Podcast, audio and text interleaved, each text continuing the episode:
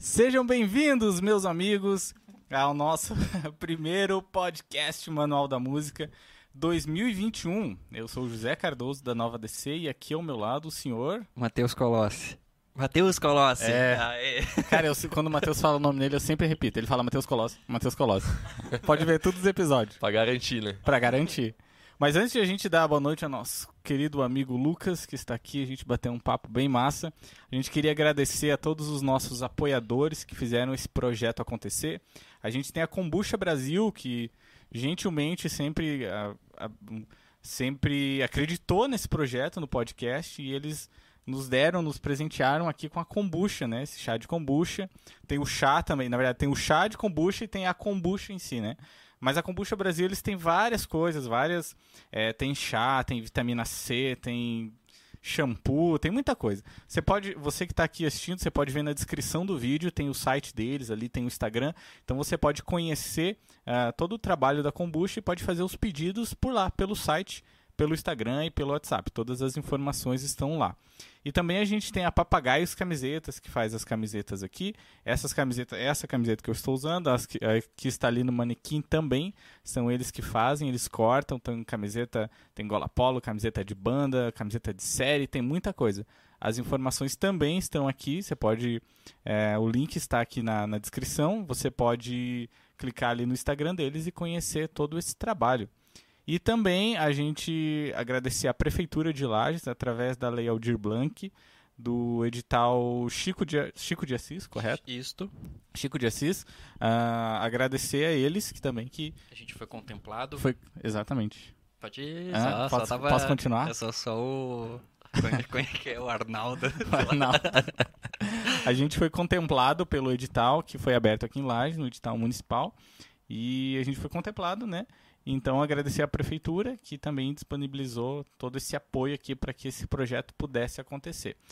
E também, se você quer nos apoiar, quer, nos, quer patrocinar, você tem a sua empresa, tem ah, seu negócio, tem um e-mail aqui embaixo na descrição do vídeo. Você pode mandar um e-mail e entrar em contato com a gente, que a gente vai conversar sobre isso. A gente agradece demais. É isso, mais alguma coisa? Isso, e, e a gente tem o nosso Instagram, é, Manual da, da Música. Você pode fazer o contato também através do, do nosso Instagram, pelo e-mail, como o José falou, ou também pelo nosso Instagram. É, aproveita, é, nos segue lá. A gente sempre está postando algumas tiras, alguns cortes das conversas que a gente está tendo aqui através do YouTube. A gente tem nosso Spotify também, né, Zé? Muito bem. Spotify. E todas as conversas são depois que acaba a gente direciona para lá. A gente tem também o nosso site que a gente é, compilou tudo o nosso material, está tudo no nosso site, então tá bem bacana. E se você que está assistindo ou que vai assistir não não é inscrito no nosso canal, por favor, se inscreve, porque é um projeto novo e quanto mais inscrições e interações a gente tem agora no início, o YouTube reconhece que esse projeto é bom e começa a direcionar para mais pessoas. Então a gente conta com vocês para que esse, esse projeto cresça ainda mais. Beleza? Acho que é isso aí. É isso aí. Muito bem. Boa, Boa noite, noite. senhor Lucas. Boa noite, rapaziada. Boa noite, Matheus. Boa noite, José. Tamo aí, vamos lá. E aí, como é que tá as, As lidas, as lidas? Cara, Diz tamo aí. bem, né? Começamos o ano, primeira semana mesmo do ano, né? férias. Férias, 2020. Mais ou menos. É, 2020, né? Ficou pra trás Ah, e graças a Deus. vamos pra frente, como diz, né? Nem fale muito, né? 2020. Ixi, rapaz. É. E você trabalhou muito assim, fez tanto 2020 ficou mais parado? Que- Cara, eu, assim, é, musicalmente falando, bem parado, né? Uhum. Que, que, assim, a gente é, tá bem mais tranquilo hoje com a música, né? Agora, assim, dentro da minha área, né? Que eu lido com igreja aqui em Lages, né? Pastorei igrejas aí, a gente correu bastante, né? A pandemia, ela foi... Ela desafiou muito todo mundo, né? Então, é, muita gente se beneficiou, mas, na verdade, a maioria das pessoas, acho que foi difícil, né?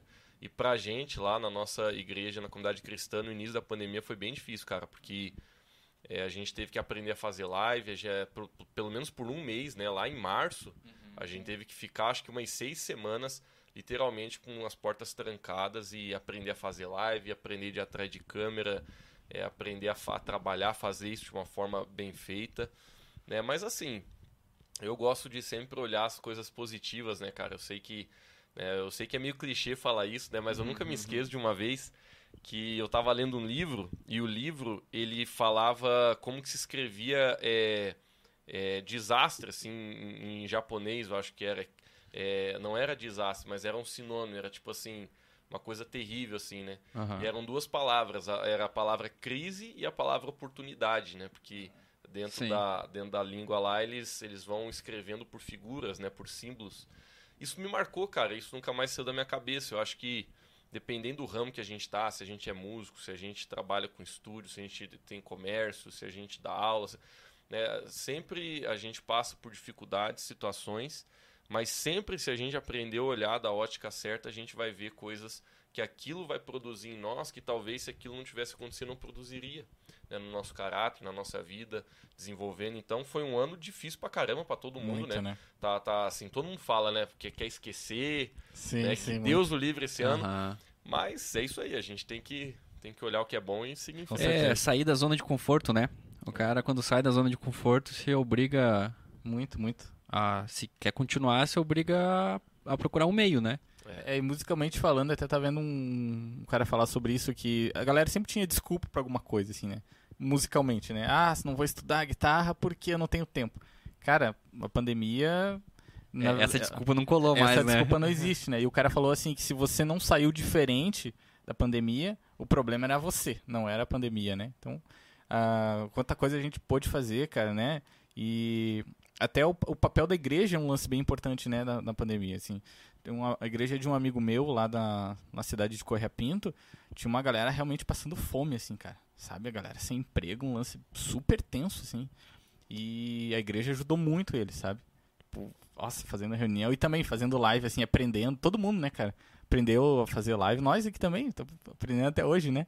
E como é que foi o papel da igreja, assim, lá pra vocês? Ajudaram bastante galera? Cara, foi muito legal, assim. né? É porque, eu não sei, né? Eu acho que cada comunidade viveu uma questão um pouco diferente, mas eu acho que os primeiros meses da pandemia foram muito assustadores, né? Muito tenso, né? muito até, tenso. até o governo ali começar a lançar aquelas ajudas e tudo mais.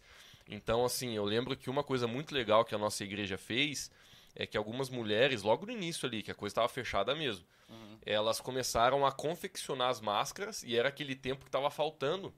Né? Não Aham. sei se vocês lembram, mas teve Sim, um mês sim. ali que você não achava para A, comprar. se- a segunda semana ali do que É. fechou tudo já Sim. não tinha mais É. álcool nem. E aí algumas mulheres que eram costureiras na igreja, elas se reuniram, elas conseguiram doação de, de tecidos, de panos, e elas começaram a confeccionar máscaras.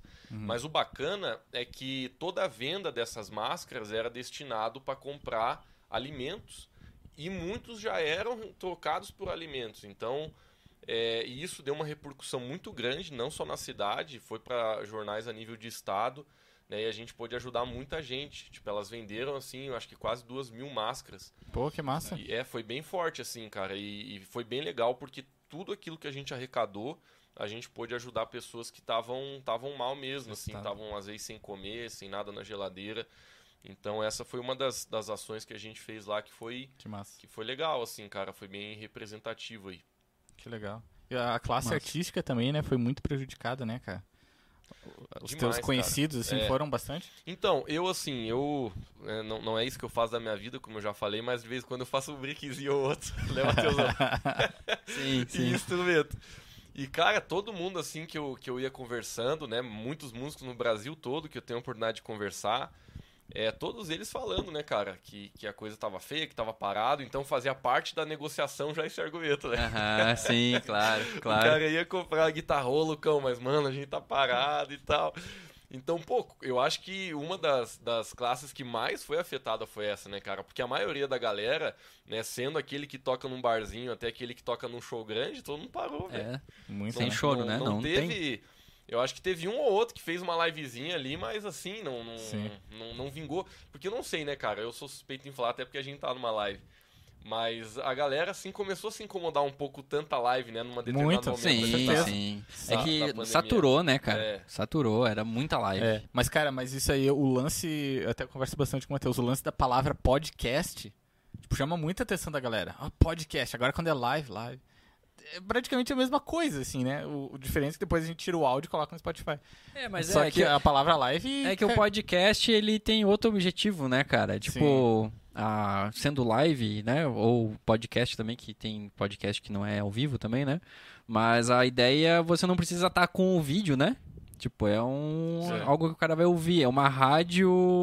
Sim, é uma rádio. É, e não tem, cara, veio pra ficar, assim, uma das coisas que eu converso com, com muitas pessoas, não só do setor da música, mas também no ramo é, de igreja, né, no Brasil todo, graças a Deus eu tenho bastante conexões, e, cara, essa pandemia não tem, ela, ela deformou um pouco e não vai voltar, entendeu? É que nem você pegar, assim, um, sei lá, é uma bola, um, um- um balão, você aperta e ele volta, mas que eu tô querendo dizer, assim, que essa pandemia, ela deformou coisas na sociedade, que algumas coisas vão voltar, outras não. Né? Então, por exemplo, a questão de, de- dessas lives, dos, né, da- voltando a falar, por exemplo, da questão realidade das igrejas, transmitir ao vivo, coisa que a gente não fazia antes. né? A gente gravava, mas a gente lançava no YouTube depois a edição. né? Hoje não, a gente tá gravando as lives. Né? Pro nosso ramo de música, cara, é, não tem muita coisa assim, né? Eu tô vendo que muita gente tá aumentando a questão de aula online, é, É, muito, alcançar as pessoas. é. Então, resumindo, cara, é, essa deformidade que a pandemia trouxe em todos os setores, muita coisa elástica vai voltar. Tipo assim, né, quando vamos crer que essa pandemia vai embora de uma vez, eu acho que muita coisa volta, mas muita coisa não volta não, cara, assim, no sentido de exatamente como era antes. É. Então, Eu vejo até uns benefícios, assim, cara, com relação ao, ao meio digital. Assim, teve muitas empresas, até, até o setor público, assim, coisas que, de documento que você tinha que ir É. na prefeitura. Agora fila, você tudo. consegue fazer tudo online, sabe? Muitas coisas, Tem assim, essas tipo vantagens, né? banco, É. Muita, né? coisas assim. Até o nosso, tipo, o próprio podcast aqui. A gente aprendeu a fazer live na pandemia. Sim. É. Aprendendo, quebrando a cara, É, fazendo porque- umas coisas ruins, assim, é. né? Mas é o que você falou, José. Cara, tudo que nos tira da zona de conforto nos faz crescer. Esse é um princípio não só da natureza, mas do caráter humano. Muito. né, a gente sempre tende a correr para a zona de conforto, né, para tudo na vida. Então, às vezes o que o homem pensa que é felicidade é comprar uma casa na praia, deitar numa rede e ficar tomando água de coco. Mas isso não faz ninguém feliz, isso faz uma Sim. pessoa acomodada. Mas a satisfação, a plenitude, a alegria verdadeira não está em você estar acomodado, mas está Uhum. naquilo que você reproduz. Esse é um princípio não só de vida, mas eu também encontro isso onde eu li na Bíblia. De qualquer forma, né, isso que você falou, esse, esse tempo que nos tirou completamente da zona de conforto, cara, fez a gente ir para lugares que a gente não teria ido, né, no sentido de alcançar coisas, Sim, né, desenvolver novos conhecimentos, experiências, Perfeito. pessoas. Né, então, é basicamente juntando o que eu falei no início com, com essa questão que a gente está agora, cara, tem muita coisa que, que precisa acontecer, né, pra gente. Não tô falando que a pandemia é uma coisa boa que precisava Sim, acontecer, não é isso que eu tô sim, dizendo. né? Se a gente pudesse escolher, a gente não queria ela. Mas a gente tem que aprender a olhar para as coisas boas, né? A gente tem que aprender a olhar, Tem, não. com certeza. Graças a essa pandemia, É. hoje eu sou assim, eu sou diferente. Sim. É que a pandemia é um fato, né? Tipo, aconteceu, né, cara? Ninguém queria que acontecesse. Então, tipo, é um obstáculo que tá ali. E, Tipo, Veio, pô, né? vamos ter que resolver, né? Tipo, não vai sair dali com um passe de mágicas, né? Muito, né? É verdade. Mas essa evolução é o lance da zona de conforto, eu acho que, falando musicalmente também, acho que é o lance mais necessário, né, cara? Às vezes que eu mais aprendi tocando foi às vezes que eu mais quebrei a cara, assim, sabe? Não consigo, ver- não consigo ver os vídeos até hoje. Cara, tem um show da Festa do Pinhão que nós tocamos com a banda que nós tinha. Meu Jesus. Não, vocês tocaram também. É? Sim, foi na abertura do Thales. Lembro? Aí a gente tocou depois. Aham. Meu Jesus amado. A gente tocou antes, né? Sim, cara, pior show da minha vida, assim, eu É. não consigo ver o vídeo até hoje, mas eu graças a Deus por aquele show, porque eu não faria nada do que eu fiz. Ah, Nossa, foi tudo errado assim, cara. Foi horrível, horrível. É, E, e, né, não, não querendo mudar de assunto, mas falando ainda dessa noite, cara, eu lembro que eu fiquei brabo com os mesários.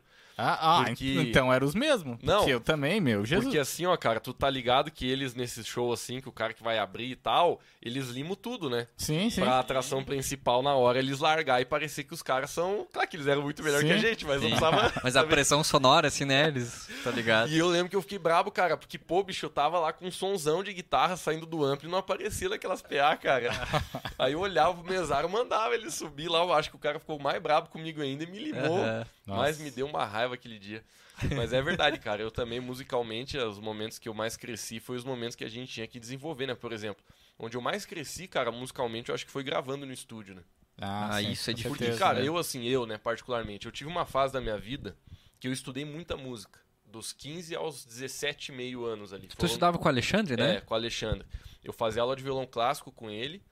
E, cara, assim, modéstia à parte, teve uma época, assim, que eu era um dos melhores alunos dele, porque eu já estava há três anos fazendo aula, e eu era a pessoa que conseguia executar aquelas músicas difíceis, né, na Uhum. partitura, aquelas que, cara, eu, sinceramente, assim, ó, sem querer exagerar, eu não acreditava que eu conseguia tocar, sabe quando você toca uma música que você diz Sim. assim, cara, eu não acredito que eu tô conseguindo fazer isso. Aham, Ele sim. me acompanhava no bandolim e eu no violão. Cara, a Nossa. gente fazia um- umas músicas assim que hoje eu não consigo fazer. Esquece, assim, se eu pegar a partitura, eu vou ter que ficar um mês literalmente estudando. Mas tinha um tempo que eu era tão estudioso que eu lembro que eu ficava umas duas horas por dia na frente da partitura mesmo. Uhum. Né, com o violão clássico, não era nem na frente de um amp tocando guitarra, porque é mais fácil tocar guitarra na frente de um amp, né? Sim. Era na partitura, velho, na partitura mesmo. Né? E, mas assim, a- essa foi a fase que eu estudei. Mas eu tô falando isso pra dizer que o resto das fases eu não estudei. Eu, nu- eu nunca fui um cara muito estudioso da música. Teve essa fase, e aí depois, como guitarrista mesmo, né, que deu, eu encostei um pouco o violão clássico, e como guitarrista, as fases que eu mais cresci, né, alinhando com o que a gente tava falando, foi em gravação, cara. Né? Foi em gravação mesmo. de- de- porque eu, eu acho assim, um músico, principalmente quando ele toca guitarra, bateria, alguns instrumentos assim, ele é um antes de entrar no estúdio e outro depois. Ah, com certeza. Perfeito. Entendeu? O cara que nunca entrou no estúdio, cara, pra gravar uma música com clique, É. né, pra tocar clicado ali, que o cara tem que gridar mesmo a parada, É. é, bicho, é, é bem diferente, né? Então, É. eu entrei no estúdio pela primeira vez pra gravar quando eu tinha 17 anos. A gente tinha uma banda horrível, chamava Aljava, ruim pra caramba, velho. Nossa, mãe, era muito ruim. A gente foi em Pato Branco gravar. Hoje a gente, se a gente acha um CD, a gente queima, sabe? Mas- Desse tipo, velho. Tipo, a gente lê e fala assim, ó, legal, vamos ouvir. Ó, achamos, queima, queima rápido.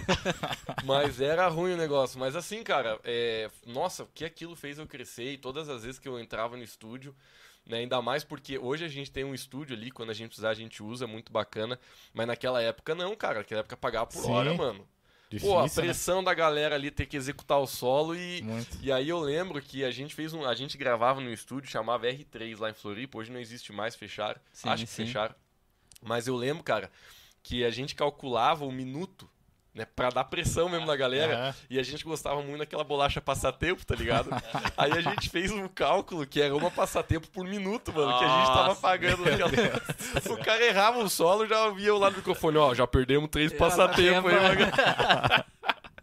Então não tem jeito, cara. Nossa, Quando o cara vai pressão. pra pressão, o cara cresce em todos É. os aspectos. né? É, cara, tanto que nas antigas, agora, agora já todo mundo consegue gravar, então eu acho que, tipo, essa prática de gravar tá mais normal, né? Assim, não, não o todo, né? Mas assim, já é bem mais acessível. Mas assim, tanto que nas antigas, geralmente a, a, a banda, tinha banda que não gravava, né? Tipo, tinha a galera Sim. do estúdio, né? Tipo, Sim. o produtor já tinha um cara lá, tipo, É. você chegava com a música e até tem um conhecido meu que foi gravar em, em São Paulo lá, o CD chegou lá, tinha a banda, chegou com as músicas lá na, na produtora e o cara e o cara falou: "Não, tudo bem, grava aí as guias que os meus músicos vão gravar pra você". Nossa. Tipo, tipo, você quer pagar isso? Então tá, Sim. então eu, eu tenho um baterista que grava em um take esse troço, sabe? Que tenso, né? É, mas é assim mesmo, cara. Eu lembro a primeira vez que a gente foi gravar, nessa oportunidade que eu falei que eu tinha 17 anos lá em Pato Branco, o meu irmão era o batera da banda, pra vocês terem uma ideia. Hoje ele não, não Uhum. toca mais bateria, né?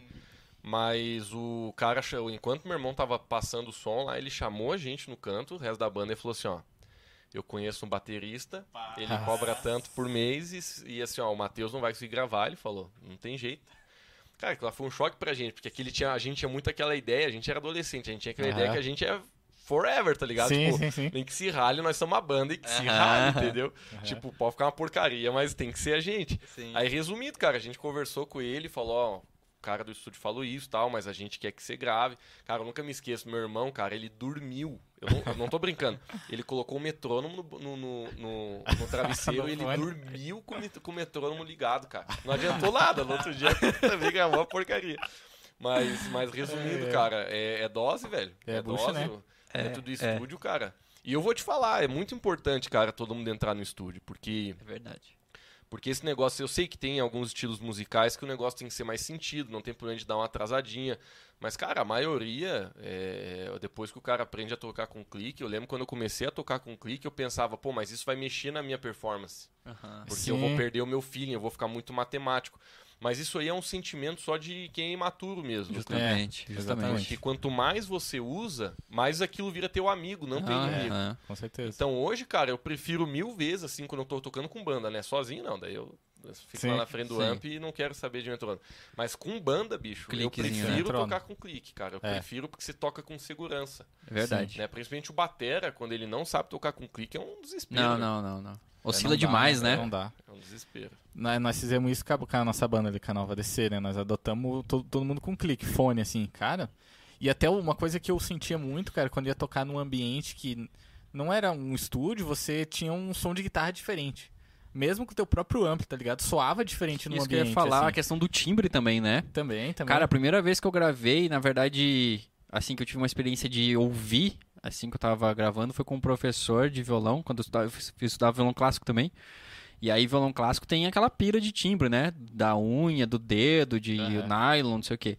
Aí, cara, o professor, ele tinha um gravadorzinho, daquele zoom, assim, sabe? Uhum. que gravava assim ambiente assim que tirava, tirava uma qualidade bem satisfatória. Daí ele, ah, vamos, daí ele falava, ah, não tá bom, tal, mas vamos gravar pra você ver. Aí toquei a peça, gravei, daí ele botou no fone assim, cara. Que desespero, cara, tipo de Diferente, meu assim. Deus, como eu toco mal. Sabe? Tipo, como Tá não, não sei timbrar, sabe? Não sai som.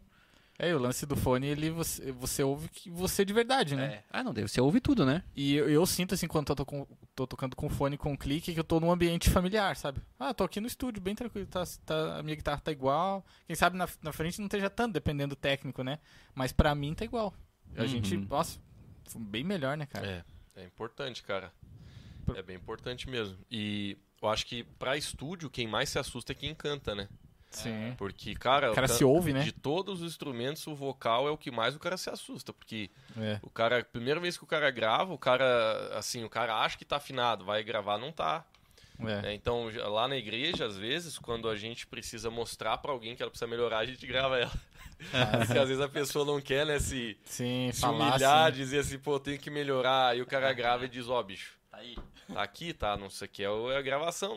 Não- tô dizendo que a gente faz isso no sentido de, ó, te Sim. provar que tu é ruim, não é isso? Claro. Mas é assim, às vezes as pessoas, elas, elas, quando elas se ouvem, que elas vão. Pô, quando a gente ouve um áudio de, de WhatsApp que a gente gravou, a gente É. já estranha, né? mano? Muito, Pô, né? sabe, a voz aí tá doida, né? Muito, Mas cara. a gente ouvindo a gente mesmo, a gente acha que nossa voz tá veludada, tá Aham. bonito, mas às vezes tá um horror. É bem isso, cara. O estúdio. Tem o, acho que foi o Rick Bonadio que falou que o estúdio é o lance que mostra você de verdade.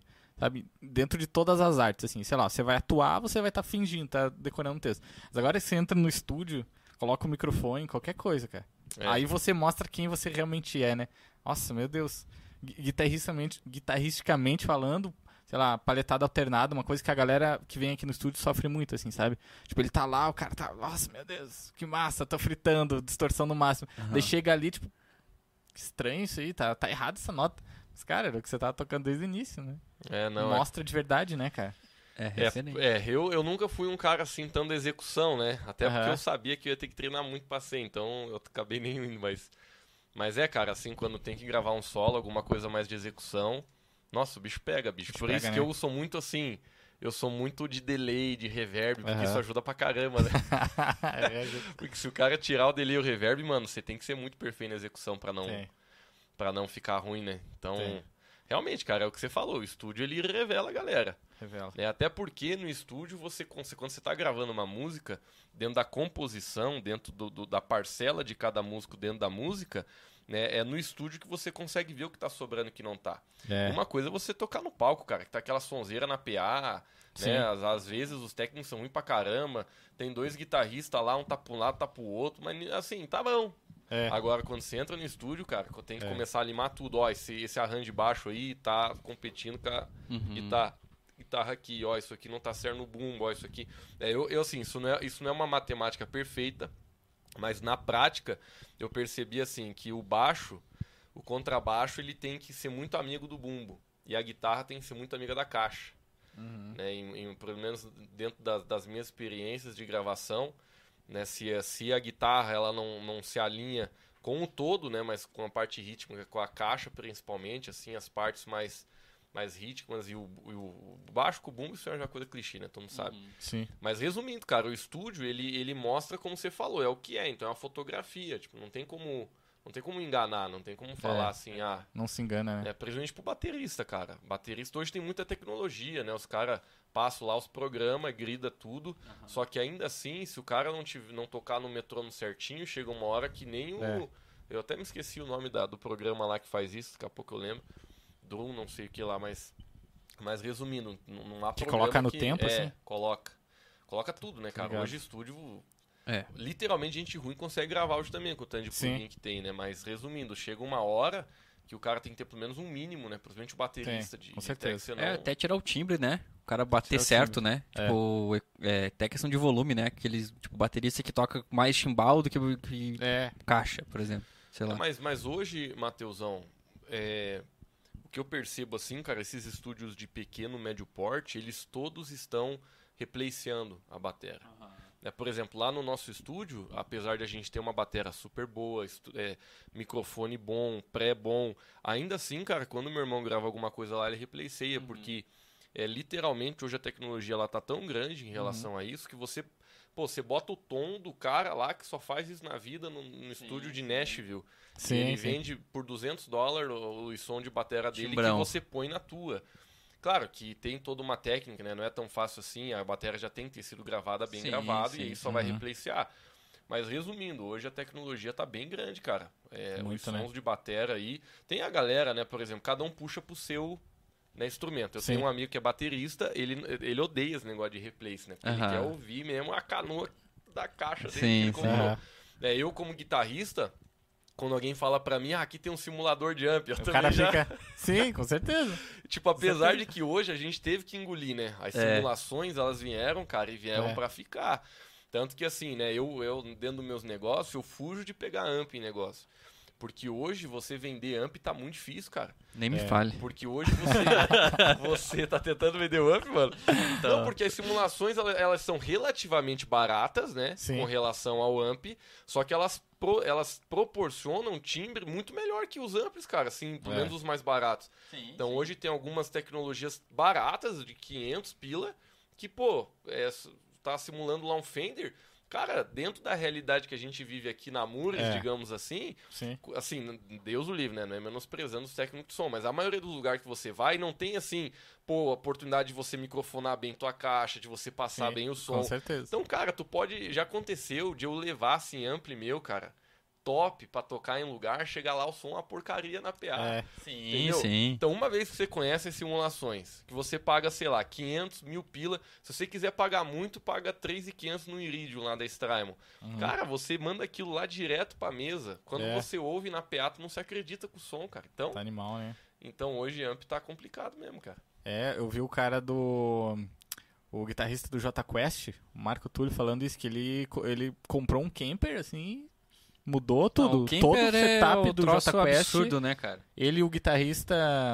ah, o cara que faz. O o cara que é parte da banda lá, um outro guitarrista. é, Os dois, assim. O cara era especialista em camper. Aí o, o Marco Túlio foi lá, comprou deles, ficaram amigos, convidou o cara pra banda e disse que mudou o lance, assim. É. Eles só ligam um, um XLR na saída do line out Sim. e vai pro PA. Sim. E aí que tá, né, cara? Você tem qualquer timbre, você monta que você qualquer, quiser, copia né? qualquer coisa, cara. Absurdo, e, né, é- cara? e eu, cara, eu vi uns reviews assim, é, cara, é, sei lá, é 0,01% É, eu- de diferença. né? Eu já tive oportunidade de tocar com um camper, cara, e eu, assim, ó, teve dois momentos que mudaram minha cabeça. O primeiro Aham. deles foi quando eu vi o John Mayer fazendo tour com camper. Aham. Ah, é? Pô, cara, Sério? hoje não sei se ele ainda tá fazendo, mas teve um tempo, uns anos atrás ali, que ele tava viajando com camper. Não Quando eu sabia. olhei aquilo, cara, ele postando, eu falei, mano, o John Mayer tá fazendo Sim. isso. Porque o cara, ele não tem problema de pagar um despacho, entendeu? Sim, De- que nós, né? É. tipo, a gente vai fazer a viagem de avião, Deus o livre, levar uma caixa dessa, gastar que 300 Aham. conto na... Ele não tem esse problema, acredito Sim, eu. sim, sim, e o bicho levando, cara, daí a primeira vez que eu falei, cara, esse troço deve ser bom. E a segunda foi quando eu toquei num mesmo, cara. Quando eu Vale a pena num, mesmo, assim. Vale, velho. Vale porque, assim, ó, o Camper hoje, né, ele não é só uma simulação de amplificadores que é todo Uhum. mundo. Já tem as- a- o- os efeitos lá dentro. Uhum. Então você tem delay, reverb, você tem a pedaleira. Nossa, absurdo, então né? o negócio é completo, cara. O negócio é completo. E, ca- claro, também é caro, né? Hoje você Nossa. vai pagar num camper aí é, cerca de 12 a 15 mil É. reais. Né? Aí tem outras tecnologias que são mais baratas, que elas não entregam tão bem quanto o Camper, que daí você vem para Line 6 HX, Uhum. né, Sim, que você sim. vai pagar aí hoje nova 5 mil, usada uns 4,5, 4,300, e um pouco mais barato, que entrega a mesma coisa de qualidade de simulação de amplificadores, é o Strymon Iridium, né, que você vai pagar uns 3,5, só que esse é exclusivamente né, Impulse Response de amplificadores. Uhum. A Line Obrigado. 6 ela já é uma pedaleira junto, já vem todos os efeitos junto. Mas assim, cara, né, pra quem tá ouvindo a gente aí, tá, ó, o que, que esses caras estão viajando, o que, que é isso, simulação, né?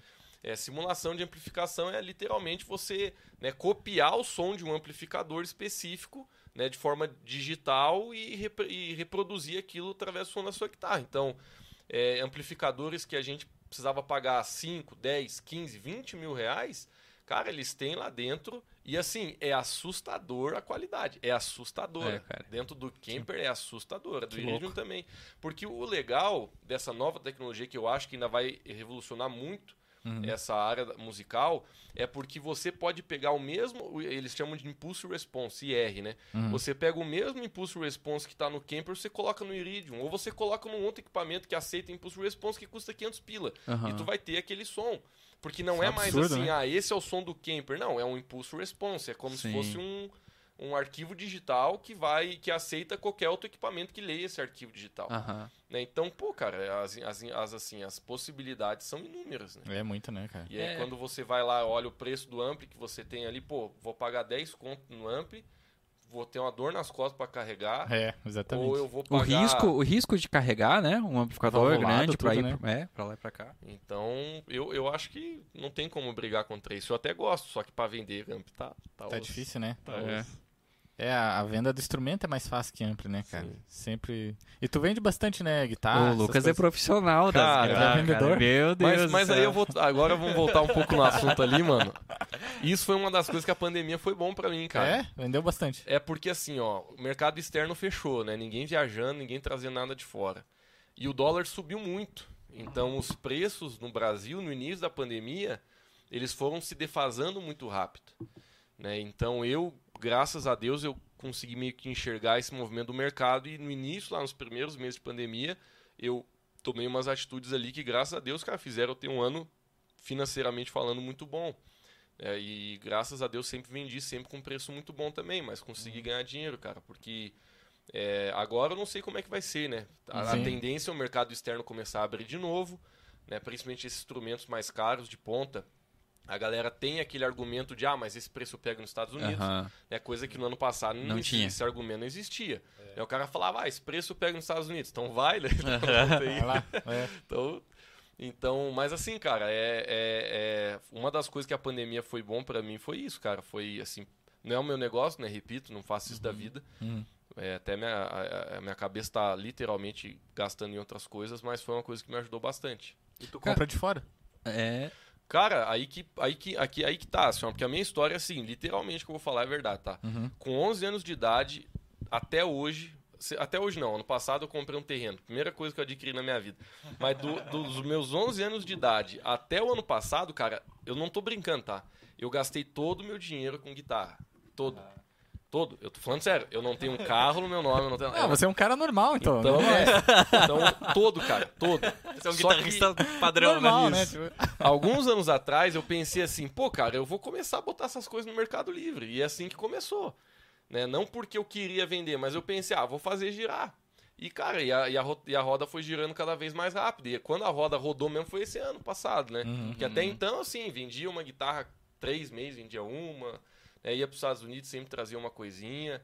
Né? Mas eu queria contar a história, né, cara? Porque às vezes, às vezes as galera vê assim, os instrumentos que eu tenho, a galera pensa, pô, o Lucão deve ter muito dinheiro. Cara, literalmente sou um cara, sou um cara normal, assalariado. meu, meu, meu salário não é lá grandes É. coisas.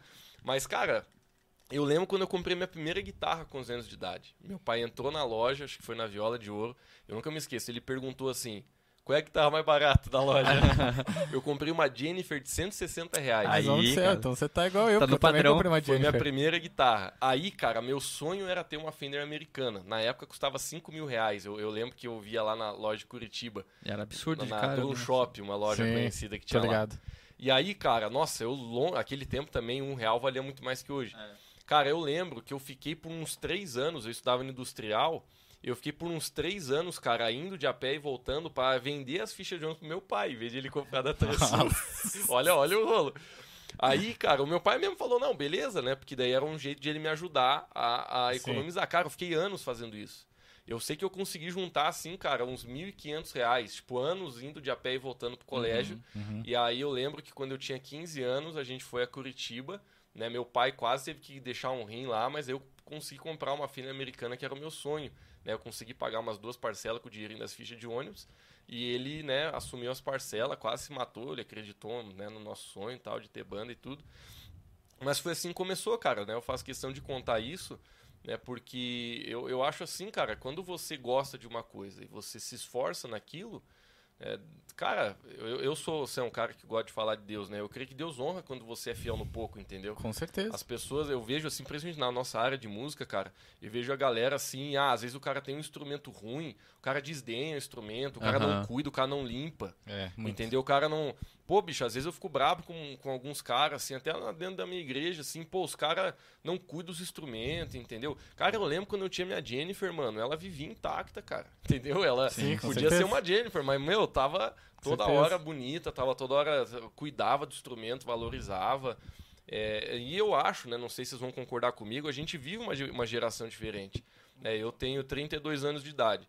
Cara, quando eu tinha 11, 12 anos, a piazada queria aprender a tocar um instrumento, cara. Sim. Hoje em dia, Muito, a muito. piazada quer ser blogueiro, velho. Quer ser TikToker, youtuber, né?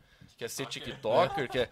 É difícil você ver uma criança, um adolescente hoje querendo comprar uma guitarra, querendo É, aprender. Né, eu acho que o Mateusão, talvez ele como professor, pode falar com muito mais prioridade que a gente. Sim. Né? Mudou muito, né? Mas cara? é isso, cara. É, é até a, a qualidade do, do ensino, assim, você vê. Assim, eu, já, eu já trabalho com, com aula aí já há uns 10 anos. Ou mais, não, acho que é por aí. E assim, cara, no início, a, os, o, aquela dedicação da galera que ia fazer aula, sabe, era, é muito diferente de agora. Claro que tem raras exceções. Tem uns caras que vêm assim que quer tocar guitarra, quer tocar violão. Mas assim, cara, 10 anos atrás você pegava, tipo, sei lá, um adolescente, cara, ele chegava ali, eu quero tocar isso, daí ele estudava. Tipo, o aluno ruim, vamos colocar entre aspas isso, que é, né, é muito vasto você falar isso, né? Mas ele, ele tocava bem, sabe? Ele tocava as coisas, sabe? Tipo, ele tinha um, um foco, assim. Agora, cara, tipo, tem, tem muitos alunos, assim, que co- como eu trabalho em escola, que às vezes o, é o pai que quer que o aluno estude ali, acontece muito do, do aluno nem consumir música, cara. Tipo, ele, ele tá Isso é um lá, absurdo, né? ele, ele não consome nem música. Você pergunta pra ele, cara, qualquer música, diga alguma banda, um cantor, sei lá. Diga um som que você gosta de ouvir. Não, não, Difícil, né? não cara? escuto, cara. Tem aluno que não escuta, cara. Pessoas assim. Isso é triste, né, cara? Tipo, um, o ser humano não ter contato com uma, uma veia artística, sabe? Sei lá, Sim. uma É. música. Qualquer coisa, né? A Atuação, a pintura, alguma coisa assim, né, cara? É, qualquer coisa. Artística, né? Isso é muito Show. louco, cara. É, cara, é preocupante. Eu, eu vejo isso, né, principalmente assim, lá lidando com na igreja, na minha época era, nossa, a gente tinha muito músico dentro da igreja, tinha que Sim. fazer escalas assim, que o cara tocava uma, duas vezes por mês. Hoje em dia tem cara lá que tá tocando todo final de semana, cara, porque É. é uma escassez enorme de músico, Sim. cara. É, Cara, eu, eu lembro quando eu tava no colégio, no, no segundo ano do ensino médio, em 2009, a galera da minha sala pirava em assistir vocês Ah, é? tocar. Nossa, tinha uma galera, o Genaro, Pode crer. Silveira, tá ligado? Uma Genaro, galera assim, todo mundo tocava. Todos, todos tocavam e tocavam lá. E a galera parou, assim, a maioria, assim, É. né? Todo mundo parou. É não, essa galera que você falou aí que eu saiba tá tudo parada mesmo, cara. Pois é. Mas é, mano, a gente, né, é, eu sei que tem coisa que a gente não pode querer dar soco, soco e murro de faca, né? Não, acho que É. eu falei tudo errado, mas vamos lá. So- soco em ponta de faca. É soco em murro de faca, olha o que eu falei. Meu Deus. Mas resumindo, eu sei que as coisas estão mudando, né? Mas eu acho que a gente tem que ver isso e ser intencional, cara. Em, em- eu acho que esse, até esse programa, esse podcast, né, ele, de certa forma, quase que indiretamente pode ter esse propósito. Né, de despertar nas pessoas mesmo, Sim. cara, né, o lado musical, artístico. Com certeza. Porque, cara, eu vou falar pra você, bicho, eu, falo, eu, eu gosto de falar isso. Um cara que não aprendeu a tocar um violão, alguma coisa na vida, o cara não viveu, velho. É. Ah, com certeza. Ah, eu, eu, meus meninos, cara, meus, minhas crianças, quando tiver filho, Deus ajude que queiro, né? Seguir música. tocar. Instrumento vão ter, se quiser, né? É. Mas, cara, eu vou te falar, velho. A primeira coisa que eu quero fazer, bicho, além da normativa, né? Botar Sim. os piá pra estudar inglês e instrumento, cara.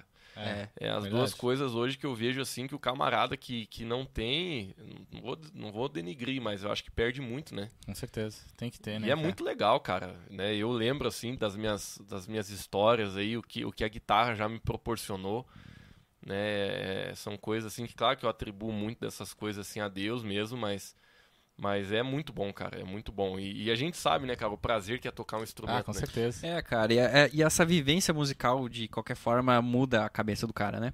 Muda Ou de muito. você ouvir músicas, assim, sabe? Tipo, você refletir sobre a música mesmo, sobre letras, sobre, enfim. Então, eu até falo, assim, com, na- nas escolas, assim, que às vezes o objetivo nem é o cara ser um virtuose do instrumento, Não, né? alguma coisa. Mas, assim, cara, certeza que um, uma, uma, uma criança que estuda música ali de verdade, assim, que se dedica, que tem uma família que, que tá ali por trás, é, certamente o, a profissão que ele for seguir, ele vai seguir de uma forma diferente, sabe? Sim, mentalmente. com certeza. Vai ser um médico melhor, sabe? Sei lá, um- uma Com pessoa, certeza. né? Um ser humano. É. Cara, uma Auxilia, coisa que eu fazia com meus alunos, eu, eu dei aula seis anos no, no- no município de Lages, né? Uma coisa que eu sempre fazia era toda sexta-feira a gente fazia uma apresentação no refeitório, assim. E já preparava, assim, fazia uma salinha antes, como se fosse o camarim. Daí, ó, a apresentação vai começar às 10 e meia. Aí a galera ficava tensa, ai meu Deus, vou errar. Aquela coisa que todo mundo passou, mas que o cara tem que passar. Sim, que o cara, cara. fica meio viciado nisso, né? Quando você vai Pô, tocar, mano, fazer show. Ó, assim. eu posso estar errado, José, mas eu não sei se ainda tem aqueles festival de música nos colégios que tinha na minha época, cara. Não, cara, Não tem, né? não tem. Cara, eu lembro, bicho, na minha época, nossa. todos os colégios grandes de lá tinham festivais, cara. E, mano, bombava de banda, cara. Uhum. Sim, bombava. sim. E não era banda assim que já tava formada. Não, ia ter o festival, tinha um monte de piazadinha Se que juntava, se né? pra, É. pro festival. Porque Sim, os caras tinham uma guitarra em casa, os caras tinham. Aham. Eles iam lá, tocavam Nirvana, tocavam Green Day, tocavam qualquer Uhum. coisa. Tom, dom, dom, dom, Aham. dom, dom, dom. Sim. Sempre tinha. Mas Resumindo, acontecia, né, cara? Mas, pô, a galera sabia, cara. Por mais que mal, mas a piazada tinha um instrumento na veia. É. Hoje em dia é preocupante, cara. Hoje em dia eu Muito. vejo aí, tipo, a galera tá com o celular na mão, é, é só aquela questão mais digital, é, o pessoal quer fazer mais aquilo que aparece. É porque eu, eu, eu gosto de dizer assim, cara, né? O músico, ele é um cara, digamos assim, ele é um cara sozinho, no, no bom sentido, pra ele ser um bom músico. Né? Sim. Porque é, o fato de você ser um bom músico é porque você consegue entrar no teu quarto, fechar tua porta e ficar lá. Né? O que muitas pessoas não conseguem ficar so- sozinhas, né? Então eu lembro da minha época, cara, horas e horas fechado no meu canto lá treinando, ensaiando, é, executando. E hoje, cara, eu vejo que as pessoas estão muito assim, pô, eu tenho que aparecer, eu tenho que estar na. Né, eu tenho que ter like, eu tenho que ter curtida. É, é, É. é essa, é esse pensamento, assim, né, que eu acho que teve um. Até um. Pouca coisa boa saindo no Netflix, mas teve um, um negócio que saiu lá, o Dilema das Redes, não sei Sim, se vocês viram. sim. Sim, sim. Sim, Cara, aquele, aquele, acho que é um documentário, né? Não É, chega um a ser filme. Cara, ele pode estar forçando a barra em uma ou outra coisa, mas ele descreve assim exatamente o que está acontecendo É. com a sociedade hoje. Né? E se a gente for trazer isso para a questão da música e dessa geração, que é a geração Y, que o pessoal fala, que está vindo agora, mano, é uma galera assim que pra essa questão musical é alienada. É como o. Matheusão falou, os caras os cara não sabem o que tocava nas décadas de 80, de Não, 70, quem não. começou o rock, quem começou o blues. Ninguém sabe. Né, os músicos, cara, eu lembro quando eu comecei a tocar guitarra, pô, cara, eu comecei, eu gostava muito de estudar John Mayer, mas eu sabia que o John Mayer estudava B.B. King, entendeu? Ah, sim. Então, pô, cara, os caras hoje eles não sabem, entendeu? Pra eles, os caras, assim, a guitarra hoje, ligam a distorção, e vão fritar. Os caras Aham. não. Assim, não, eles não conhecem de onde saiu o negócio. Eu acho que a nossa geração, ela conseguiu pelo menos enxergar a antiga, entendeu? Com a gente não certeza. viveu, mas a gente viu, ó, os caras foram embora, mas a gente É. viu.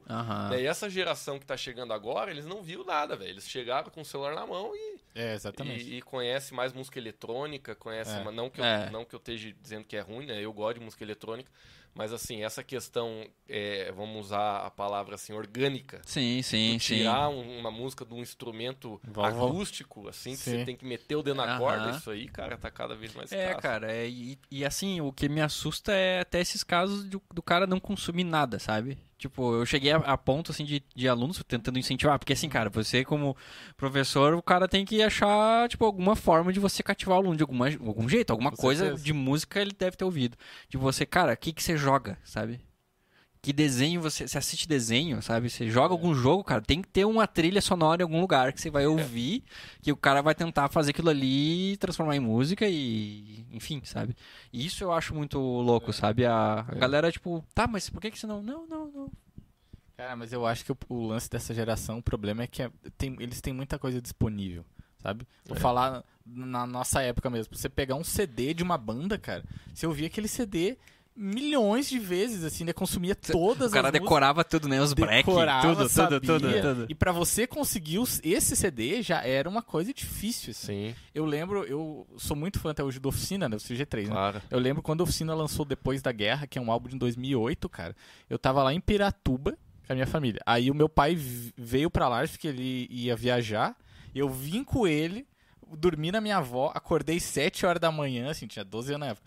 Peguei a Transul, fui lá na loja e comprei Depois da Guerra. Vim vim segurando o CD, assim, meu Deus, cara, eu tô esperando esse CD faz tempo. Aí eu fui pra casa e escutei o CD o dia inteiro, assim, cara. E hoje a galera não tem, né? Tipo, saiu a música, o cara veio lá no Instagram, ah, quando que sai a próxima? É descartável, né? Mas uma coisa Super interessante descartável, né? dessa análise que você fez é o seguinte, cara. Né, as pessoas têm muitas. op- É, o que você falou, é muita oportunidade, é muita coisa, é, é é muita coisa para tirar a atenção dela. Mas ao mesmo tempo me dá uma agonia, não só pra música, pra todas as áreas, nunca foi tão fácil aprender. Com certeza. Sim, né? sim. Porque hoje, do mesmo tempo, beleza, tem muita, tem muita coisa pra tirar a tua atenção. Mas, cara, hoje você entra no YouTube, o que você quiser aprender, você aprende. O que você quiser aprender. Claro que é muito melhor ter um professor e tudo mais, nunca vai, vai substituir. Mas hoje não há o que você aprenda, você não aprenda no YouTube. Então, hoje em dia, cara, eu vejo assim que aumentou as distrações, mas também aumentou muitas oportunidades. É o acesso, É, né? A e- conexão, né? Com as E- pessoas. E a Sim, gente sim. vê que às vezes a gente não está aproveitando essas oportunidades, né? Eu vejo até em áreas assim que eu mexo, né? É, não necessariamente só a música. Hoje a gente só não aprende quem é muito preguiçoso, cara. É, quem não quer é, aprender. é. É. Né? Porque hoje tem palestra de tudo no YouTube, né? Dependendo da linha Muito, que você muito. segue, seja musical, religiosa, técnica, você, você só não aprende se você realmente não quer, cara. Só tu É. ter uma internet. É, É. cara. YouTube tem tudo de graça, É, né? não, é bem isso aí. O- Até hoje eu tava, tava é, fazendo umas edições pro, pro, pro canal aqui. E aí tava com o YouTube aberto e veio uma sugestão de, de canal de, de, de engenharia, assim, sabe? Porque às vezes eu assisto alguma coisa. E assim, cara, tipo, deu, ah, vou, vou ver o que, que tem aqui, cara. Tipo, meu Deus, cara, tipo, coisa que. Umas explicação muito top, assim, cara. Tipo, um canal Uhum. de grande engenharia. Daí, como o cara não é a bolha do cara, o cara não recebe isso, né? Aí eu Sim. consegui pegar aquilo ali e, tipo, assim, meu Deus, cara, tipo, ó, eu estudei engenharia, sabe? Tipo, na faculdade, cara, você nunca teria acesso àquilo ali, sabe? Assim. É, muito legal, louco, cara. cara. É que nem tu disse, se você, você tem acesso a tudo, cara. Você consegue, se você for disciplinado e conseguir filtrar essas informações né, do que, que é ruim, do que, que é tem propriedade, cara, nossa. É verdade, cara. É verdade. Verdade verdadeira. O grande lance é o filtro, né? É a exposição, cara, é mui- muita coisa. Tem, tem até uns primos meus, assim, que. Nossa, é, a gente tá- eu tava falando em jogo. Vai falar mal né? dos primos aí, ó. Não, não, não. Eu não vou falar assim, mas é que o lance também pra conseguir um jogo na minha época era uma coisa tão Meu Deus do difícil, cara. É.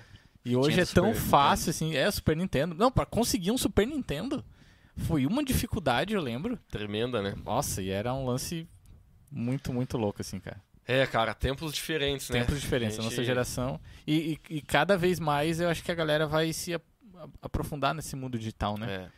Uma, co- uma coisa, cara, que eu lembrei agora. Eu fui numa. Eu fui na comunidade cristã uma vez e você Uhum. pregou. Foi em 2009 ou 2010, eu lembro até hoje, foi na época que o Facebook tava começando, assim, sabe? Aham. Aí você falou assim: ah, a galera vive de, de like. Cara, isso é 2010.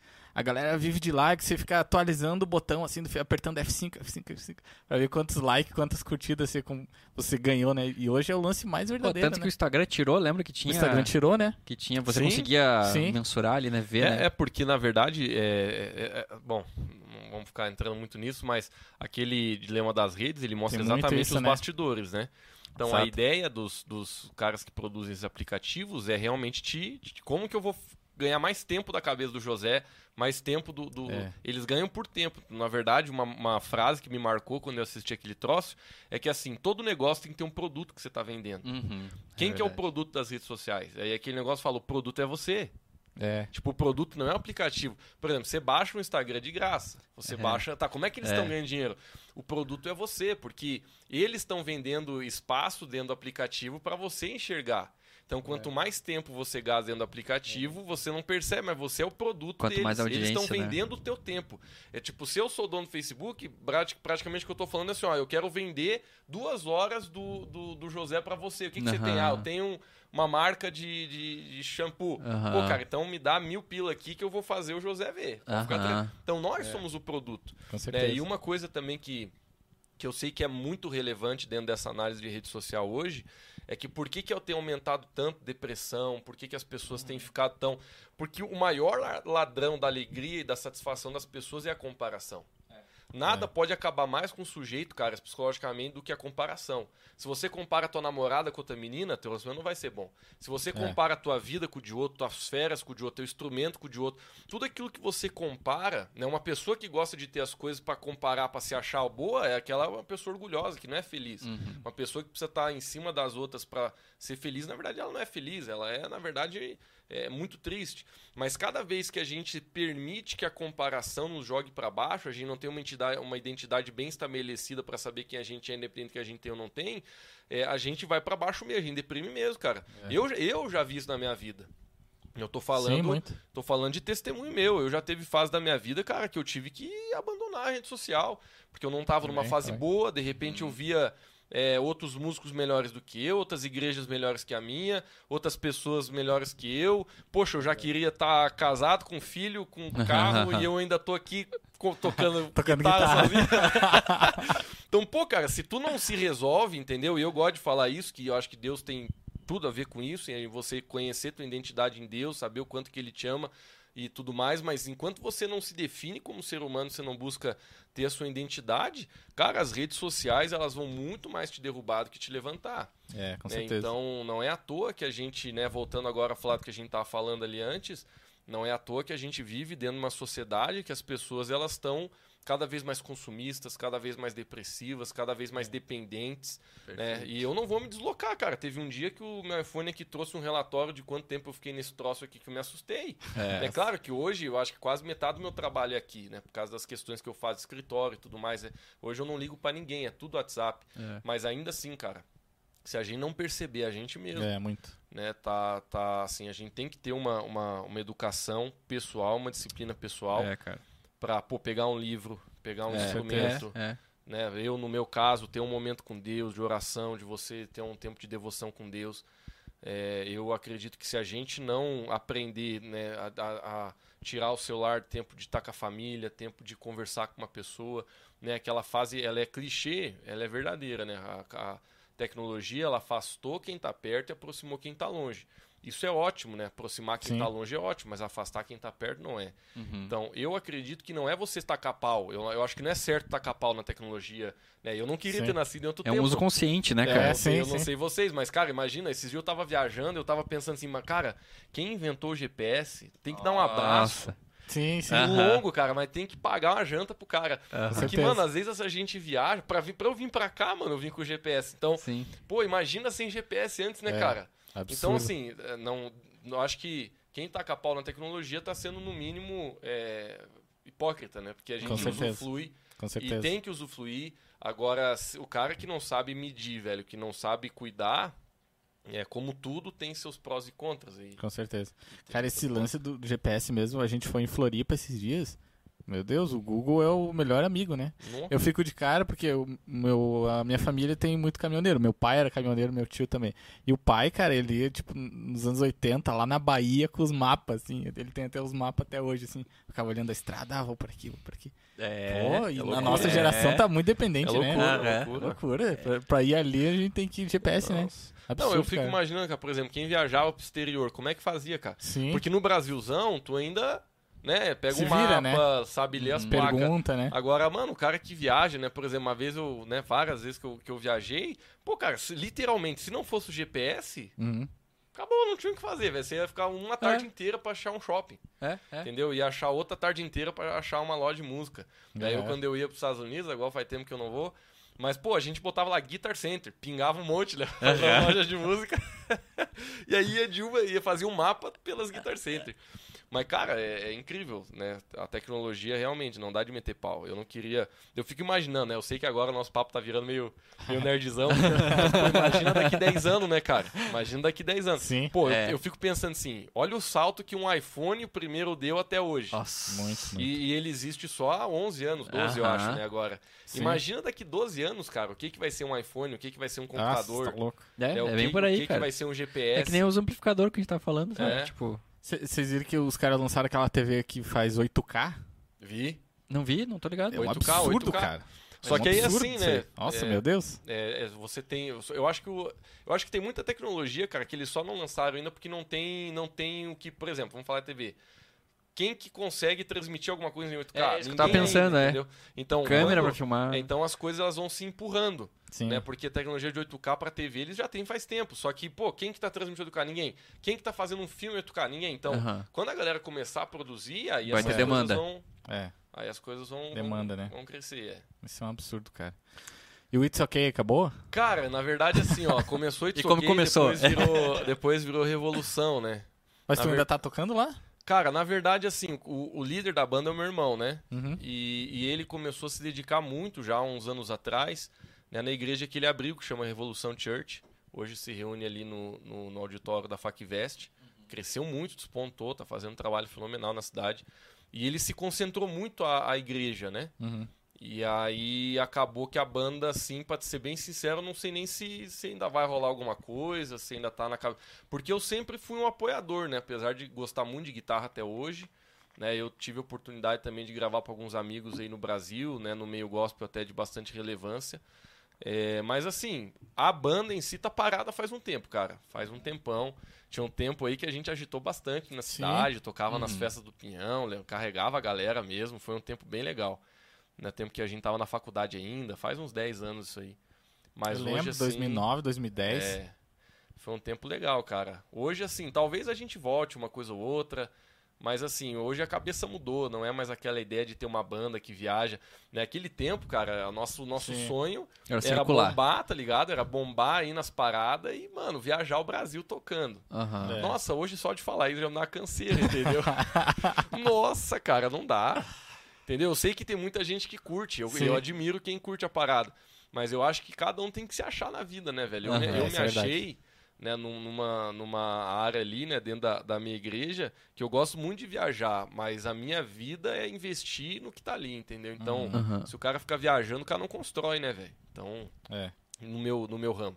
Sim. Então, pra mim lá, cara, assim, essa ideia de. Eu lembro que comecei a viajar, tocar quando eu tinha 17 anos, cara. A gente Uhum. viajava já. Não vou dizer o Brasil inteiro, porque eu acho que eu estaria exagerando. Uhum. Mas, mano, a gente viajava pra caramba, sabe? Quando eu tinha 17, 18 anos, a gente já viajava com aquela banda que chamava Aljava, era muito ruim, Aham. velho. E, e aí, mas a gente já viajava. Daí depois começou a It's OK, a gente viajou também um pouco. No... Cara, a gente foi. Eu acho que o único, o- a única região que a gente não foi tocar foi a região norte, cara. Porque todas as outras a gente foi. A gente ia muito pra Dourados, Campo Grande, que Recife, massa. Fortaleza, São Paulo direto, Curitiba. São Paulo era a maioria, né, das viagens que era pra São Paulo. Mas resumindo, cara, Porto Alegre fomos muitas vezes. Então, assim, teve um- uns, uns 3, 4 anos ali que a gente fez muito isso. Mas isso é uma coisa que desgasta muito, cara. Né, assim, quem começa nessa vida na estrada, é, começa, assim, principalmente quando é adolescente, jovem, acha que, nossa, não tem coisa melhor na vida. Mas a vida vai passando, mano, e você começa a descobrir que o que mais vale não tá na estrada, cara, tá em casa.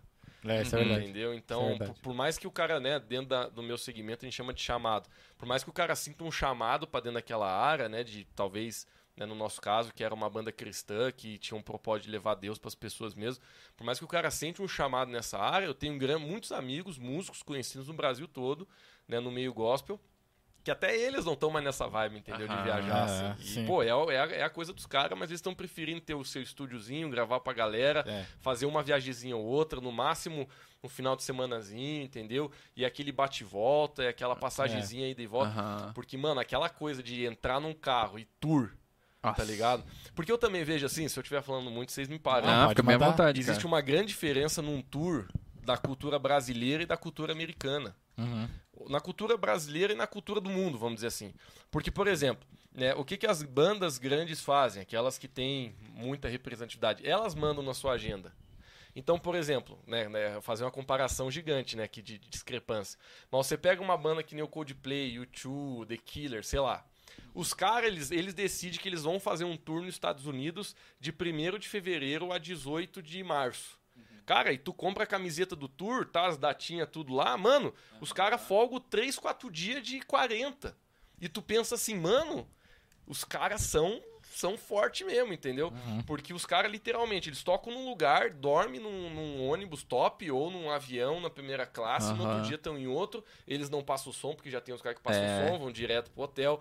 E, e a gente brasileiro, quando olha isso, a gente acha que é o poder, cara, mas na realidade o Brasil é diferente, irmão. Nossa. Lá no Muito, Brasil, muito. tu que passa o teu som, as estradas são ruins, os aeroportos fecham tudo. Sim. E, e aqui você é contratado, você não faz o teu tour.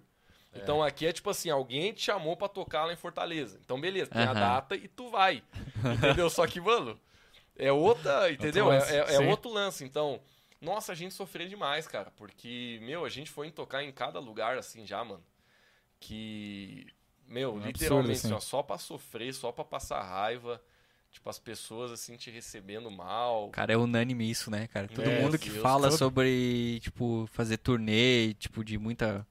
É, tocar bastante, assim, né? É Sim. sempre esse. É, é, cara, é unânime isso. É. Então chega uma hora que tu começa a pensar, velho. Tu começa a pensar assim, mano, não vou gastar minha vida nisso aqui, entendeu? Então, claro, se você tem, né, como eu volto a dizer, dentro do nosso do meu ramo ali, né, às vezes o cara sente um chamar de Deus, de levar a Deus para as pessoas dessa forma. Mas ainda assim, cara, tem que ser uma coisa muito específica, porque começa a te cansar. Então, né, o que levou, o que eu tô falando é a pergunta que você fez da banda. Hoje a gente amadureceu muito, cara. Eu acho que uma das coisas que mais direciona a vida de uma pessoa é ela saber responder a palavra o que é, que é sucesso para você. Com certeza. né? E quando você sabe definir essa palavra, é aí que você consegue ter foco. né? Então tem muitas pessoas que você pergunta assim, pô José, mas o que que é sucesso para você, cara?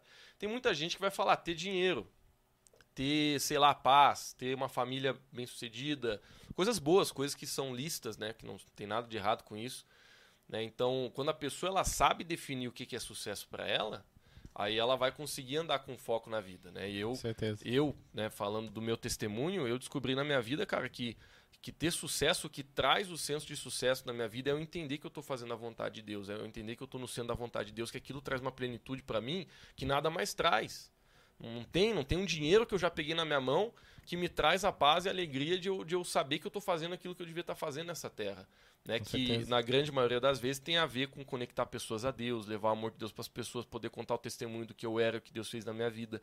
Então, isso né, que começou a trazer um senso do que, que é sucesso. Eu comecei a entender que sucesso, cara, é você ter uma família bem estabelecida, é você ter paz no teu coração. Né? Só que por causa da- dos padrões do mundo hoje, as pessoas elas pensam assim: ah, não, sucesso é eu tá bombando no YouTube. É, Sucesso exatamente, é eu tá exatamente. com grana. Sucesso é o meu canal. E tudo são coisas boas, cara. Né? Eu, se Deus quiser, ainda quero ter um canal de YouTube bombado aí de alguma coisa. Eu eu não tenho nada, con- não tenho nada, nada contra isso. Eu acho que são coisas listas. O problema é se elas alcançam o lugar errado no seu coração, essas coisas podem te detonar. Sim, com Né? certeza. Então, voltando pra banda, quando eu, quando eu comecei a me questionar o que, que é sucesso pra mim, cara, não é isso. Entendeu? Eu lembro, hoje, hoje teve uma coisa que mudou que foi bom, cara. Eu lembro, vocês vão dar risada, mas eu lembro quando a gente começou a viajar, tinha muito essa parada de dar autógrafo ainda, cara. Ah, sim, hoje sim. acabou, hoje, sei lá, sim. Não últimos, existe mais, né? os últimos 10 anos que eu viajei, ninguém veio pedir autógrafo pra mim, mas o que eu tô querendo dizer, nos primeiros 5 anos que eu viajava, pô, acabava o show, acabava a apresentação, acabava o culto lá que a gente falava, pô, enchia de menininha lá, ah, dá um autógrafo, não sei o quê, comprava o CD, queria um Aham. autógrafo. Cara, Eu Hoje- pedi autógrafo pra você uma vez. capaz, velho, Sim. falando sério, sério, mano? Eu comprei o CD, eu fui lá pedir pra você. Poxa, Daí a mano. banda inteira assinou. Pô, fechou, cara. Ah, que É, é massa, velho. Sou teu fã, viu? Pô, mano. E eu lembro que tinha essa parada, cara. E eu lembro, assim, que a gente, né, que... Não que deixou tinha- mentir, né, É cara? tinha, tinha uma autoestima meio detonada, pô, eu achava aquilo o máximo, tá ligado? Eu pensava, pô, cara, eu tô dando um autógrafo, a pessoa ela vai honrar que eu escrevi uma, uma coisa, coisa. Mas, cara, chega uma hora que tu vai olhando pra isso e vai virando tudo fútil, sabe? Você começa a olhar assim, mano, muito. tipo, que viagem, entendeu? Eu botar o meu valor num, sei lá, nessas coisas, entendeu? O nosso É. valor não vem disso aí. E o problema é que quanto mais a gente coloca o nosso valor como pessoa nesses padrões que o mundo traz, mais você vai ser vazio. Mais eh, esse vazio aumenta e às vezes as pessoas não sabem nem por quê.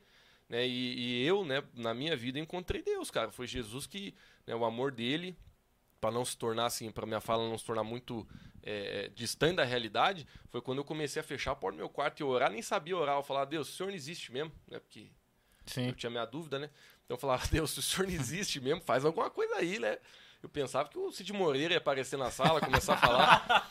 e, mas depois, mas, é mas lendo a Bíblia, eu comecei a entender que era diferente. Né? Eu li, por exemplo, lá em Coríntios, quando o apóstolo Paulo falou que o Espírito de Deus testifica com o Espírito do homem. Entendi que, na verdade, ia ser uma voz dentro de mim que parecia um pensamento, mas eu consegui discernir que não era, porque o fruto daquilo mostra qual que é a raiz. Né? E aí eu comecei a discernir, pô, cara, então tá, se Deus fala comigo, cara, mas demorou assim um tempo, sabe, para mim entender o que Deus tá falando para mim, É um processo de longo, Deus. né? Mas foi isso que me salvou, cara, porque eu, assim, particularmente contando meu testemunho, eu sempre fui uma, uma pessoa que tive muita tendência à solidão, à depressão. Uhum. Eu lutei com depressão, até depois de ter conhecido a Deus. Isso não, não impede, né? Eu lutei com depressão, cara. Tomei antidepressivo durante nove meses. Tive muito pensamento suicida. Eu, teve uma, eu tive uma fase específica da minha vida que foi muito punk, cara. Pouca gente soube, até porque eu, eu já era líder na minha igreja. Né? E, e eu passei por um tempo muito difícil, cara. Teve um ano pra mim, alguns anos atrás, que foi muito difícil, cara. Mas hoje, assim, sem querer estender a fala, as respostas que eu encontrei para sair daquele buraco todas estavam em Deus, cara, no pensamento que ele tem sobre a minha vida, na verdade é, que eu encontrei em Deus. Então, isso é o que eu carrego de mais precioso para poder passar para as pessoas, né? Mas eu, eu descobri isso, voltando ao, ao, ao cerne da, da discussão, né? A gente tem que saber responder o que, que é sucesso. É. Né? Se a gente responde mal essa pergunta, provavelmente a gente vai gastar mal o nosso tempo, nosso dinheiro, Perfeito. a gente vai gastar mal nossos recursos, né? Porque se você não sabe, você não sabe definir o que é sucesso, É. você, cara, todos os dias da tua vida você vai acordar, eu gosto de dizer assim, de atrás do baú de ouro no final do arco-íris, né? Uma coisa utópica, né? É. não existe, né? É. Tem aqueles, aqueles desenhos do tio Patinhas, né? Sim. Eles falavam da lenda que, pô, temos que achar, chegar no final do arco-íris, né? Porque lá vai ter um baú de ouro. Né? Mas eu acho que todo mundo sabe que não existe final arco-íris, né? Porque o arco-íris é uma questão de ótica. Né? Você Justo. só consegue Sim. ver porque você tá numa certa ótica. Né? Exatamente. Então, e assim é na vida, cara. As pessoas, elas muitas vezes estão achando que, ah, quando eu ter dinheiro, eu vou ser feliz. E é- Quando eu ter sucesso, eu vou ser feliz. Quando meu Isso é um canal no YouTube problema. bombar, eu vou ser feliz. Só que o problema é que quando elas chegar no final do arco-íris, elas vão ver que o balde de ouro não tá lá. É. Elas vão ver que aquilo não vai preencher. né? Então, no meu caso, cara, que o baú de ouro que eu encontrei que era verdadeiro foi realmente presente de Deus na minha vida. É, e tem muito lance também do processo, né, cara? Do saber curtir o processo. Se você, nem tu falou ali, de você ter, o, ter um foco, né? Você ter o, o, o que você tem como sucesso, o que você quer alcançar de fato, né? Que vai te fazer bem. E aí você vai ter várias etapas. E, eu- e eu vejo, assim, muitas pessoas, tipo, tendo como foco aquela etapa, por exemplo. E aí você chega naquela etapa, beleza, agora eu quero ir pra outra etapa. Mas todo aquele processo, que é o legal, né, da vida, que é o legal do, por exemplo, até do estudar um instrumento, sabe? Sim. Tipo, é o processo, você passar aquilo ali, a experiência do, do acontecer, né? Vai deixando É. pra trás. Aí vai passando ano, vai passando ano e nada acontece e você se sente vazio, né? Esse é um grande problema. Eu acho isso muito interessante, cara. Tipo, quando eu comecei. Eu me frustrava muito. Tanto que o, face, o Facebook tu comentou ali no início, né? Cadê teu Facebook? Que, tipo, eu meio que desativei, assim, rede social. Também tive um, um bug, assim, na mente. Tanto que eu, eu tenho o Instagram ali, que é meio comercial, né? Porque, tipo, infeliz- infelizmente ou felizmente você não consegue ficar sem, né? Tipo, o que cara ter, que trabalha com isso, né? Tipo, com Tem que aula ter, e tal. Sim. E aí, mas, cara, de você, tipo, nossa, eu tenho que tocar. Eu, com tal idade eu já tinha que estar tocando melhor. Com tal idade eu tinha que ter filho, dois carros na garagem. Aí e daí o cara começa a pilha- pilhar, cara. E daí depois que eu entendi, assim, não, cara, é o. Não, tem que curtir isso, cara. Tem que curtir agora, né? Tipo, o processo. Aí parece que ficou.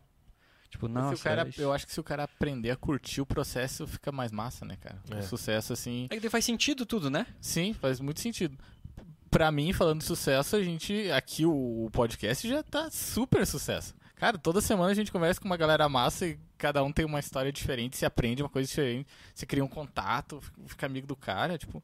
É o lance mais massa que isso, né, É cara? legal, né, cara? Eu acho que a galera tem que aprender a definir o sucesso. E na música tem muito isso. Ainda tem, eu já falei isso em vários programas aqui, que ainda tem aquele lance do descobrir, tá ligado? A galera vem no estúdio gravar, tipo, ah, vou fazer um vídeo e alguém vai me descobrir. Vai Vou virar estourar, né? sucesso. Vou bombar. É, hoje é o viralizar, né? Aham. Hoje é o termo viralizar. Ah, vou fazer um vídeo aqui e vai viralizar. Cara, É.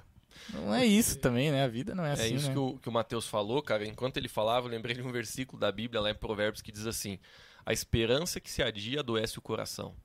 O que, que esse versículo está querendo dizer? É que sempre quando a gente tem uma expectativa que não é suprida, aquilo tem o poder de detonar com a gente, de levar a gente muitas vezes à tristeza e muitos até para depressão. Então, pô, Lucas, mas então não vou ter expectativa em nada? Não, a pergunta certa é onde está a sua expectativa. Sim. É porque, por exemplo, se a sua expectativa tá que as pessoas te amem, talvez você seja frustrado. É. A minha expectativa é porque eu sei que Deus me ama e muita gente me ama, mas tem muita gente que não me ama. Então, as pessoas que não me amam não vão me destruir. Porque a minha expectativa, ela não tá que elas me amem. A minha expectativa tá em Deus que não falha comigo. Então, a pergunta certa é onde está a tua expectativa. Né? Porque eu não estou falando que a gente não pode ter planos na vida, a gente deve. Claro. A gente tem que ter plano financeiro, plano familiar, Sim, eu quero exatamente. casar, eu quero ter filhos, eu quero, quero construir uma casa um dia para mim morar, eu quero viajar com a minha família para conhecer o mundo. Eu tenho, eu tenho muitos planos é, e, e bem matemáticos e até financeiros, digamos assim. Agora, se um deles não acontecer, eu não vou cair em depressão. Por quê? Porque a maior expectativa da minha vida não é essa. É. Né? Então, eu acho que o que a gente é uma coisa, uma análise importante para a gente até ter saúde emocional e espiritual é a gente perguntar o que, que mais eu quero na minha vida. Tipo, number one, tipo assim, qual é a minha maior, minha maior expectativa que eu quero assim, ó, cara, eu não quero morrer sem ter feito isso, sem ter chegado nesse lugar, sem ter alcançado isso aqui. Então, é tipo assim, é a tua maior expectativa na vida. Então, se você consegue escrever isso num papel, depois que você escrever, né, no meu caso, vou falar o que eu penso, né, talvez algumas pessoas discordem, mas eu vou pegar aquela lista e eu vou dizer, cara, será que isso é a vontade de Deus para minha vida? Será que isso é lícito? Será que isso é bom? Será que isso aqui é, tem valor? Será que isso aqui é importante? Entendeu? Com será que essa, essa minha lista ela realmente está ela, ela se encaixa com os padrões daquilo que é verdadeiro, daquilo que é correto?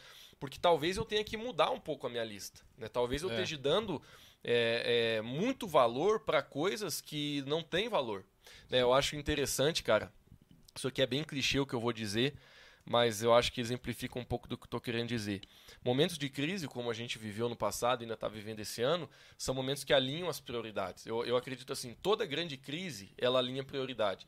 Então, por exemplo, e todo mundo aqui, quem está nos assistindo e que- quem está aqui no estúdio também, já viu um filme que a pessoa, depois que descobriu que ia morrer, ela decide pedir perdão.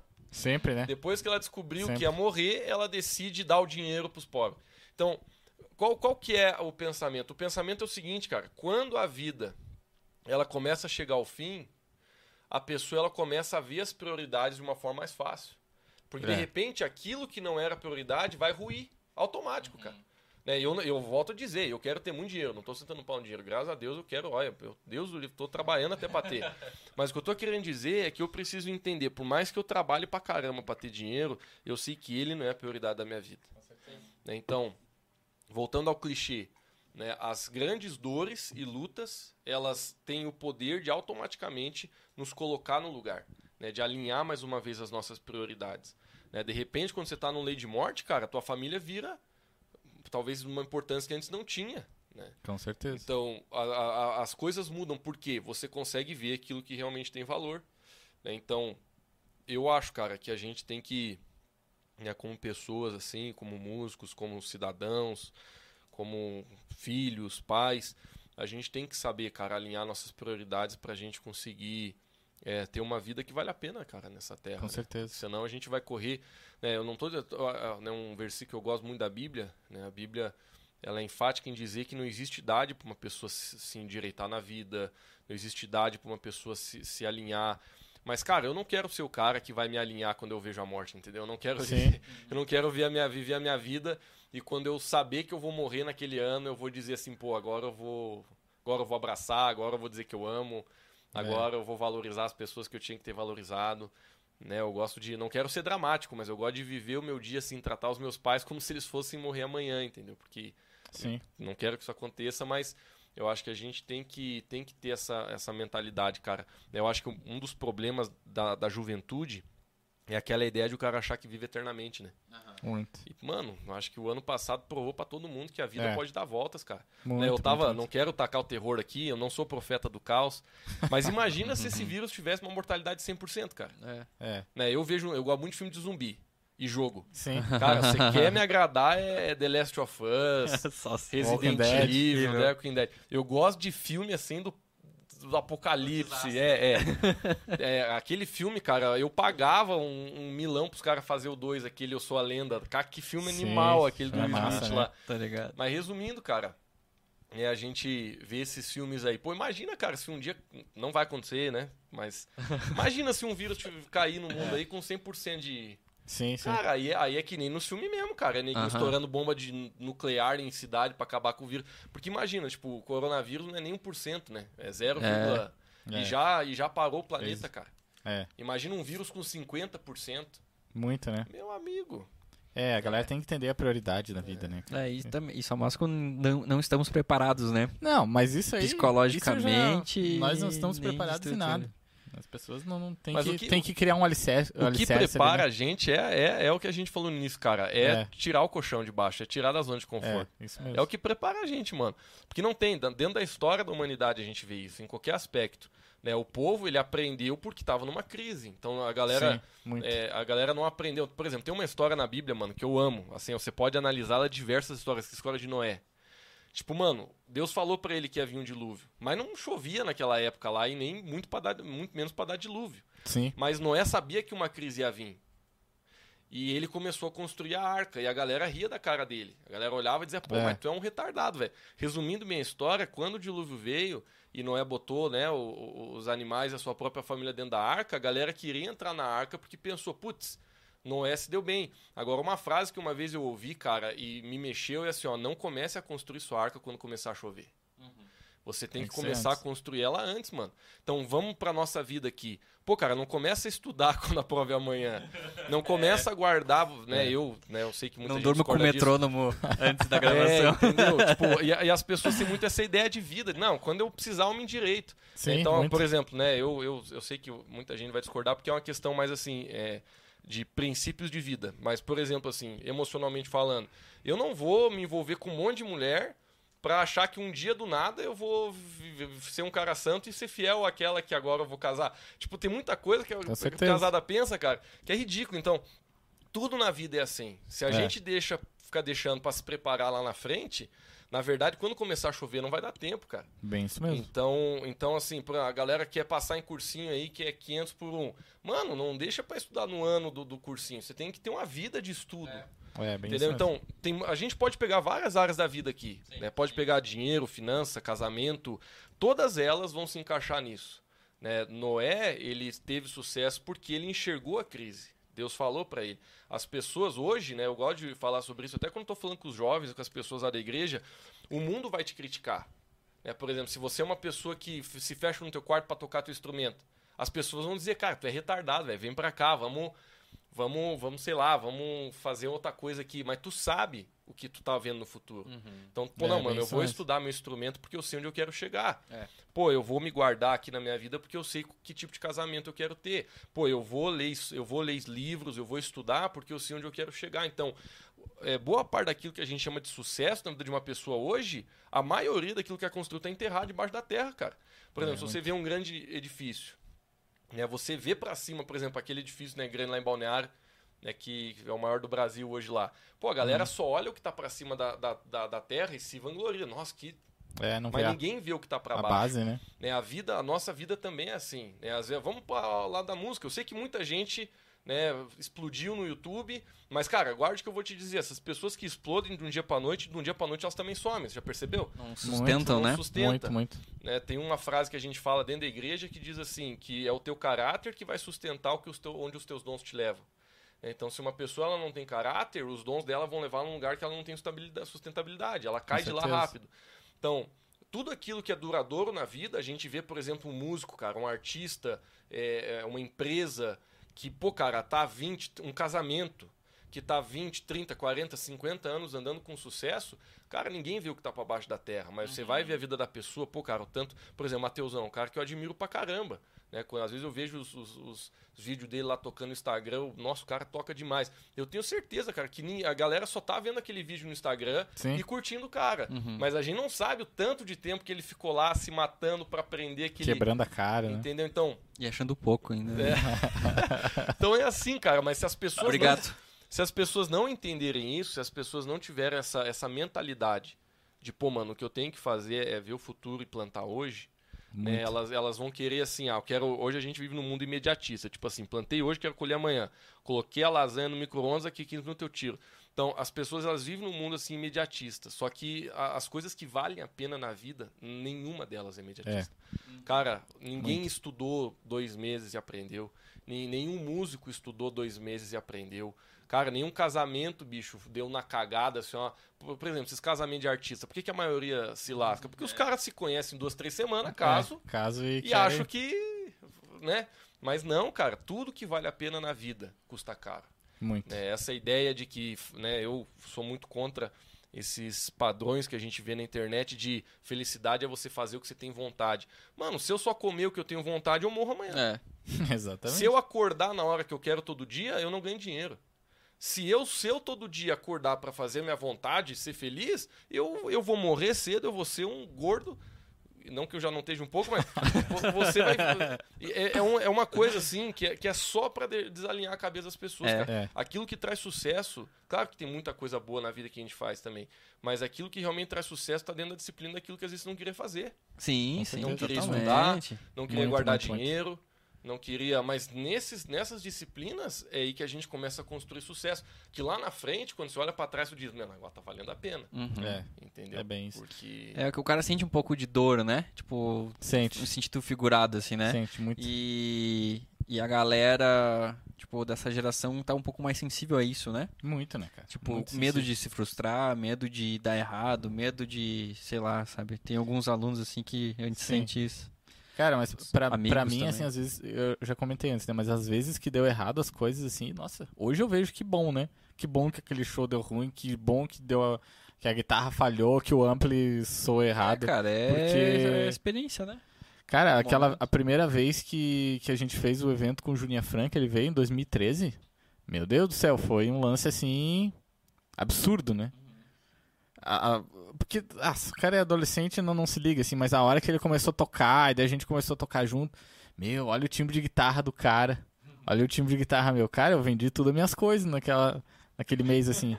Foi uma vergonha, daí o teatro lotado, um monte de galera conheceu a gente por causa daquele Daquela aquele- cagada. daquela cagada, assim, né? Eu penso, meu, eu não consigo ver o vídeo até hoje. Eu penso, meu, o que, que é isso, cara? Mas Mas bom, passou, né, graças a Deus por aquele momento, que hoje eu tentei estudar pelo menos um pouco mais, né? Comprar um equipamento melhor, se praticar com metrônomo, tocar na frente das pessoas, que é o lance, né, cara? Então a Cara, cagada é, é, bom, é, é, bom. Pra descontrair um pouco, eu lembro de uma festa do peão que a gente foi tocar no palco nacional, cara. E aquele tempo eu tava começando, assim, só que eu já tinha comprado muito pedal, só que eu não tinha pedal board. Então olha, olha a cabeça do Lucão, velho. Eu tinha um tapete, eu chegava com uma mala de pedal e eu instalava na hora. Meu Deus. Na hora, mano. Oxi. Tipo, meia hora antes de tocar, eu lá ligando o cabinho de pedal. E eu tinha já, tipo assim, uns 15, quase 20 pedal. E eu Meu Deus, em cima cara. daquele tapete. E aí eu pedia pra alguém me ajudar a pegar o tapete, puxando assim pra largar onde tinha que largar. E você sabe que banda pequena só se rala, né? Sim? Então a gente já tô. Tipo assim, ó, quando a banda é pequena, vai tocar num palco pequeno, talvez ainda tenha um prestígiozinho.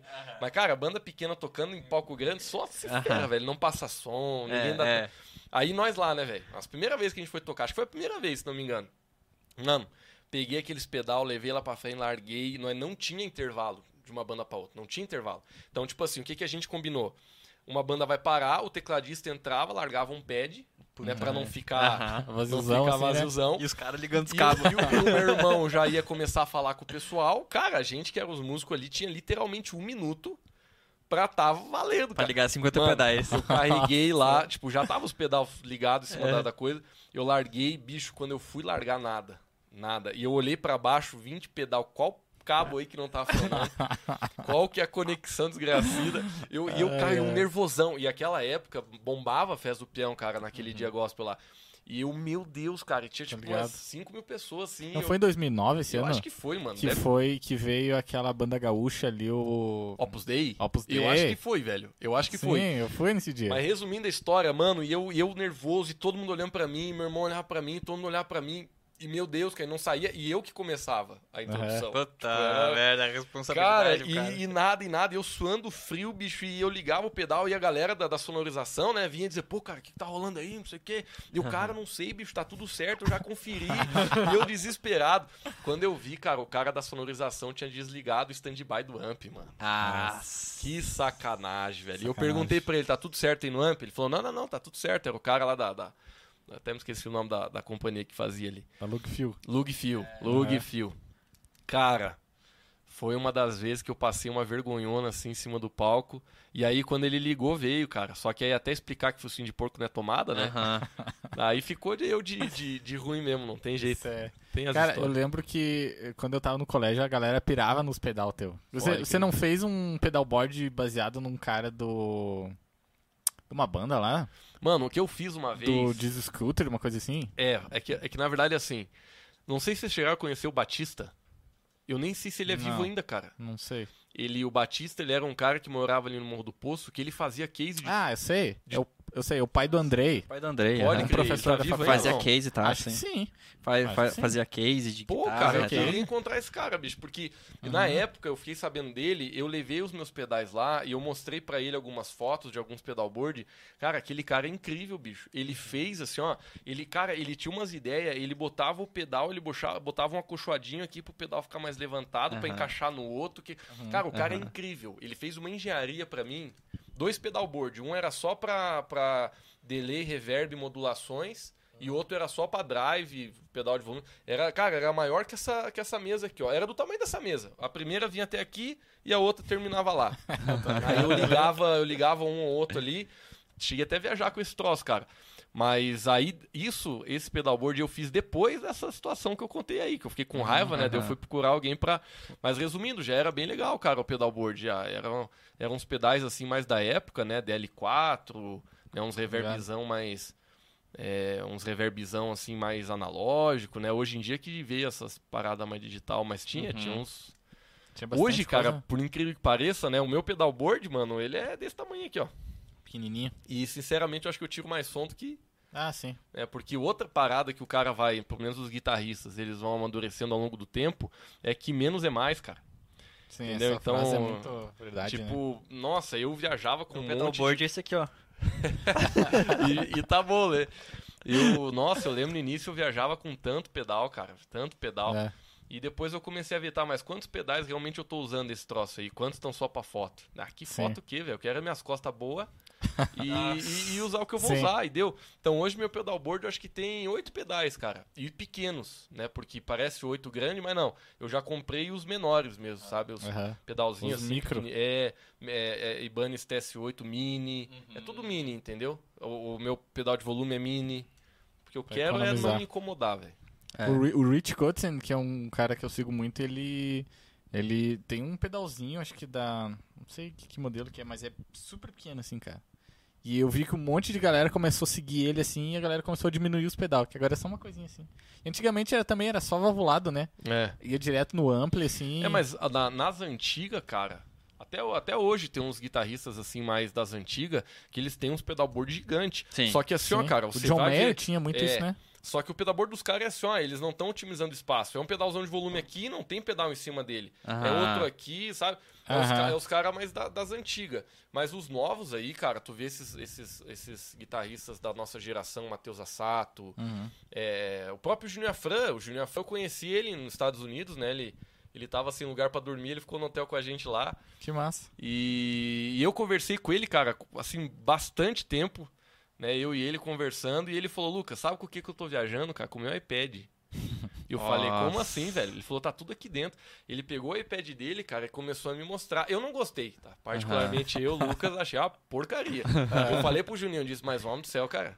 Não, Homem do eu- céu. eu, res- eu respeito essa, né, essa Aham. ideia e tal. Mas, cara, pra mim, drive não tem como substituir, cara. Tipo assim, delay, reverb, essas coisas até Aham. vai. Aham. Mas drive, eu tenho que ter meu pedal de drive. Ele falou, não, Lucas, mas se você vê esse negócio... E ele me mostrava aquele iPad dele com a maior alegria do mundo, cara. E eu fingindo que tava... Que achando tudo certo. poder, sabe? Mas assim, até esses caras, uns das antigas, já moderou. O Junior Fré é um... Sim, Ele modernizou total, cara. Ele viaja com iPad. tá ligado. Entendeu? Então o cara, é, tipo assim, muita coisa modernizou, mas ainda tem os camarada que som old school, assim, que eles não estão nem aí pra espaço, é. É. é, circunda eles, né? É. O, o guitarrista do Red Hot ainda é assim. É, Sim. O João É. Frusciante voltou agora, né? Cara, a última vez que eu vi a atualização do Maroon 5 também, o cara tava com um pedalboard gigantesco e o cara usava os pedal mesmo, assim, de tudo. Não tinha, Aham. não tinha pedaleira pra nada. Tipo, Uhum. Chorus, é um pedal desse tamanho de Chorus. Yes. É, é o reverb, é um pedal desse tamanho. Tipo, hoje, assim, é um pedal desse tamanho que faz delay, reverb, É, é. tudo, É. né? Mas, Mas é- cara, eu... Mas é igual tu diz, os caras podem pagar bagagem, essas coisas. Não são É, igual é nós, outra né? realidade, Outra né? realidade, né, cara? Ah, eu quando eu viajava, agora eu tô viajando pouco, mas os meus pedal mesmo levava em cima, cara. É, é pequenininha, malinha assim, Sim. né, que eu te falei. Não dá não de dá, despachar, não dá assim, de né? despachar, cara. Guitarra, assim, eu ainda despacho, mas Com dependendo da guitarra, sabe? É complicado, cara, despachar instrumento hoje em dia é... É, eu pedal mesmo sou um caso Eu, eu parte, tô cara. tentando abandonar os pedal, cara. Eu tive fases, cara, eu tive fases. Eu tive fases. Eu, é fase que eu não que eu vendi tudo meus pedais, fiquei só com o P10. Direto no ampli. É, e ah, não quero nem saber. Com o reverb do ampli, né? Daí depois os- comecei, daí comecei a comprar uns pedalzinhos e tal, e daí pensei, ah, não, cara. É que o lance do pedal também é um vício, né? Tem muita galera que. Você, você é um cara viciado em pedal? Você se considera Cara, viciado? eu, eu, eu, eu me considero Em um- guitarra, um é. liberto. Liberta, eu já fui, eu já fui viciado e eu tô limpo já há uns, uns anos, velho. Tô limpa. Cara, eu cheguei a ter mais de 150 pedais, cara. Meu Deus, né? É. Ao mesmo tempo, né? Porque se for contar tudo que eu já tive, sei lá, nem, nem contei. Mas tinha uma época que eu tinha mais de 150 pedais, cara. Hoje eu devo ter uns 100. Mas assim, Nossa, eu cara... pensei que ia ser bem menos, tá ligado? Ah, hoje tem uns 20, Agora tem- né? é, Mas 20. assim, hoje tá tudo no Mercado Livre pra vender, entendeu? Tipo, hoje eu já sei o que eu não posso me desfazer, o resto eu vendo mesmo. Tem alguns pedais que eu não vendo. É porque assim, também depende, eu acho que o estilo do, do Mateusão é um estilo que ele não tá muito alinhado, É, ele não. não. tá muito ancorado. Sim. Com é, O meu certeza. estilo, cara, é, eu não preciso ter muitos pedais, mas eu preciso ter um bom delay, que, que não faça só um delay analógico, eu tenho que ter pelo menos uns quatro, três, quatro tipos de delay ali, um digital, Uhum. um analog e alguma coisa mais. E reverb, eu tenho que ter um bom reverb, né, que, que a nossa, nossa vibe ali tem que ter um bom reverb. Sim. Né, e eu gosto muito, cara, de um oitavador pro meu estilo de. É eu uso POG, eu, assim, eu, cara, pra mim eu tenho que ter um POG, que é um oitavador, assim, que pra mim. Um POG é um absurdo, Tá, é um né? pedal Nossa. que eu, que eu acho massa. Cara, é Um muito absurdo. legal, é muito legal. Se o cara saber, assim, ó, às vezes eu comecei a, a estudar alguns estilos de gravação de alguns caras aí, ele, eu descobri que, que muita gente gravava muita riff de guitarra e principalmente linha, assim, de batida, com o POG ligado, mas com o dry bem pouquinho, cara.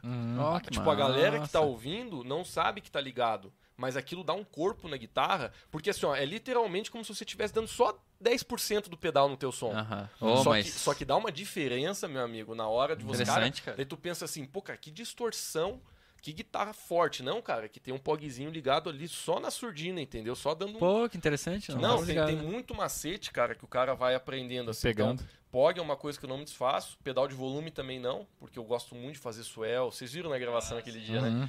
Eu gosto muito de fazer swell. E, e eu, e eu tenho que ter um drive de estágio 1 e um drive de estágio 2. Uhum. Né, um overdrive, que eu gosto muito do TS-808, o Ibanez. Ele, na minha opinião, é o melhor, É o melhor, benefício do planeta. Você paga 500 pila no Mini, cara. É. E, e, eu, eu E, tudo, e tem um som de que todo mundo gravou, né, cara? Nossa. Sim, todo mundo. Todo mundo tem Não, e, esse som. esse som. e tu pega aquele pedal com um pedal de dois contos, cara, não perde, entendeu? Tipo, pode É. ser pior, mas não perde, assim, meu Deus. E um pedal de segundo estágio, eu gosto de compressor e um afinador. Esse é o meu pedalboard hoje. Né? E tudo pedalzinho pequenininho. Tudo assim, Uhum. os delay, que geralmente são grandes, eu comprei uns Source Audio lá que são relativamente pequenos. Então hoje é isso, cara, pra mim, assim. Hoje não precisa ter trêmolo, pace, essas paradas, tudo... eu- Mas resumindo, cara, eu já fui viciado, velho. Foi viciado. Mas fui. em guitarra o cara não consegue se libertar, né? Ah, mano. guitarra não tem. Cara, assim, ó, tinha algumas guitarras que eu tinha que eu era super apegado. Que eu falava assim, essa aqui eu nunca vou vender.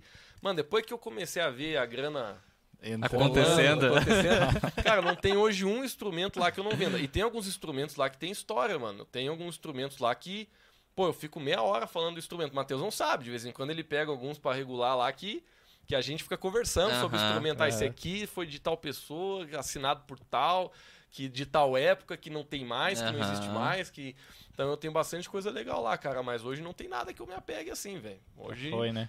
É massa, cara, eu quando abro o WhatsApp, que daí você vê assim, tipo, o Lucas mandou um recado assim, nossa, o que, que vai ser agora?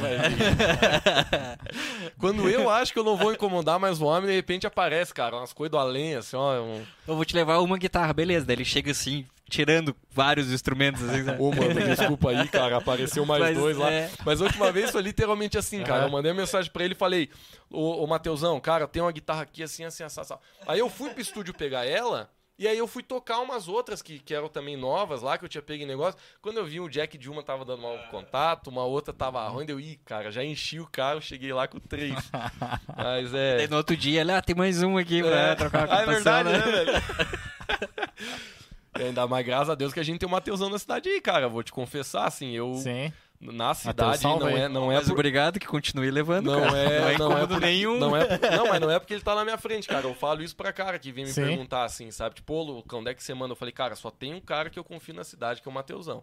É porque, cara, eu assim, eu tenho uns instrumentos lá que tem um valor assim agregado, né, cara? Então, pô, entregar na mão de qualquer um não dá, velho. É. Tipo, eu- é instrumento que se chegar a dar uma cagada, ferrou. Não, entendeu? ali, ali tem peça rara, né, É, cara? isso é É outro. Aí tem que, tem, que, tem que ser gente de confiança que já. E eu acho que pro Mateusão é bom também, né, Mateusão? Porque você acaba podendo ter oportunidade de abrir uns instrumentos aí que. Não, lógico, cara. Tipo, tem Conhecer. coisa ali que eu, sei lá, se não fosse tu levar, jamais eu ia tocar, entendeu? Tipo, é aquele instrumento que o cara vê assim, nossa, sabe? Daí chega lá, tá na, tá na bancada do cara, sabe? É massa, né? É, tem uns instrumentos legais, cara. E tu Tomara- faz bastante vídeo também tocando em todas as guitarras, né? Que tu Não, recebe. cara, pior que eu sou bem preguiçoso pra isso. É? Eu deveria ser um pouco mais mais atento a isso. Às vezes aparece bastante instrumento assim legal assim, mas eu ah, nossa, Preguiça eu sou uma- é- isso é uma negação. Não é preguiça, cara, sei lá. Eu. Engraçado, tem coisa que eu acho muito legal trabalhar com vídeo. Por exemplo, eu vou gravar o Guitarras da Serra. Tipo, vou Uhum. gravar o, a- o pessoal. Eu acho coisa mais massa, sabe? Sim. Tipo, gravar ali, nossa, vai demorar das 8 da manhã às 2 da tarde. Não, não tem problema, Beleza. tá? Problema leva e. Agora, quando é eu gravar, eu for fazer uma produção minha, nossa. Ah, mas isso eu acho que é normal também. É normal, né, cara? Todo mundo, né? Aí, não, se eu fosse gravar todas as guitarras do Lucas, eu tava com o canal do YouTube. É, Tá bombando, né? E tu compra. Cara, você tinha que fazer um canal de review desses instrumentos, cara, cara. tu sabia verdade? que várias pessoas já me falaram isso, mano? Pô, você tem estúdio, tem pois tudo é. lá, velho. O problema é tempo, cara, porque querendo ou não tira tempo, velho. Porque não é só a gravação, né? Tem que arranjar alguém pra editar, Não, tem que, é, é. E às vezes se o cara não quiser descapitalizar, o cara tem que fazer o cara mesmo. Eu até tenho, cara, tem câmera, tudo, mas. Cara, até agora eu não tive coragem. Né? Eu acho que se eu fizesse isso, eu ia vender muito mais. Eu também acho. Sim. É, por exemplo, se eu tivesse um Instagram específico de venda, um canal no YouTube, porque eu tenho coisa lá, difícil de ter, então fazendo review, mostrando pra galera pedal, né? Assim, né, modéstia à parte falando, cara, eu estudei muito isso na minha vida. Então, é, pô, cara, eu, eu já fiquei assim incontáveis horas no YouTube Uhum. vendo reviews dos pedais e então, modéstia à parte, eu entendo bastante assim de, de como timbrar um delay, como timbrar um reverb, como fazer casar na música, que tipo de drive funciona com tal tipo de delay de acordo com o Perfeito, teu estilo cara. de música. Então, eu poderia sim fazer, cara, mas até hoje eu não tive coragem por causa da disponibilidade de tempo mesmo. Minha vida é bem corrida, né, cara? Eu lá, como eu falei, né, eu uma coisa que eu não, acho que pouca gente sabe, eu me formei em engenharia florestal. Eu sou engenheiro. Mas logo quando eu me formei, assim, eu já senti, né, a palavra que a gente usa lá na igreja é ministério, eu já senti o ministério me puxando no bom sentido, porque tinha muita demanda na igreja, meu coração tava lá, então eu meio que já guardei o diploma e me joguei, né? Então a vida da igreja, assim, consome bastante meu tempo, porque eu não coordeno né? só aqui em Lais, eu coordeno em Otacílio Costa também. Hum, Então lá em Otacílio Costa foi uma igreja que praticamente começou do zero comigo há sete anos atrás. Então lá eu coordeno como né, a gente chama de pastor principal. Né, aqui em Lares o meu pai que é o pastor principal, mas eu que coordeno a parte, eh, digamos assim, de, de operação da igreja. Então, cara, é bastante tempo, mano. É bastante tempo mesmo, assim. culpa, né? Mas, mano, eu, eu não tiro isso da cabeça, sabe? Se, se der certo, cara, talvez, sei lá, se continuar dando certo meus negócios, daqui a pouco eu contrato uma pessoa pra fazer essas paradas tudo, entendeu? Tipo assim, ó, me grava aí, cuida do Instagram. Aham. Que, mano, eu sigo alguns Instagrams de gente assim que, que vende os instrumentos que eu vendo e tal. Pô, cara, é, os caras todo dia estão postando, todo dia fazendo É. história. E querendo ou não, falar uma coisa que me entregar um pouco aqui na, no podcast, cara, muito do instrumento é como se apresenta ele, sabe? Sim, sim. Então, pô, cara, eu já vi camarada assim, ó, tentando vender guitarra no Mercado Livre por 15 mil, com umas fotos tremidas. É. E aí eu compro a guitarra do cara, limpo ela, mando no Mateusão, ele dá um grau. eu vou lá, tiro umas fotos com o iPhone mesmo, mas tem uma câmerazinha boa. Cara, daqui a pouco. No casezinho, na luz bonita, É, certificado. Não, não, é só- não é que agora, por causa das fotos, a guitarra vale mais. Não, eu só tô apresentando o que a guitarra vale e talvez adicionando uns 5, 10% a mais, por causa do, né, da apresentação. Mas é que aquele camarada não sabia apresentar o instrumento dele. Aham. É. Então ele tirava uma foto ruim, que a galera não botava fé, não conseguia ver as coisas. Eu, por exemplo, se eu tenho uma Gibson, eu sei o que as pessoas querem ver na foto. Eu sei que elas querem ver a logo, eu sei que elas querem ver se tem um selo de atrás do negócio, Aham. eu sei que elas querem ver se, se o captador é não sei o que, se, se o friso é não sei o que, porque são as coisas que valorizam e distinguem dentro daquela marca. Muito, né? muito. Então, quando eu vou tirar foto, eu sei, pô, o cara quer ver isso aqui, ó. Então, eu vou tirar desse ângulo porque vai dar de, vai enfatizar isso aqui. Perfeito, né? cara. E a galera, quando vai, assim, não é que não sabe, mas é, vai botar uma coisa pra vender, os caras só largam a guitarra ali, tiram uma foto Não de frente, sabe mesmo, de cara. lado, de trás, de É. e posta, entendeu? Sim. Então, por exemplo, tem gente que vai postar um instrumento, não põe o case. Cara, eu todas as minhas fotos eu coloco a guitarra em cima do case com tudo que vem, Uhum. porque é o que o cara quer saber de cara. É, É, o que vai chamar a case. atenção dele.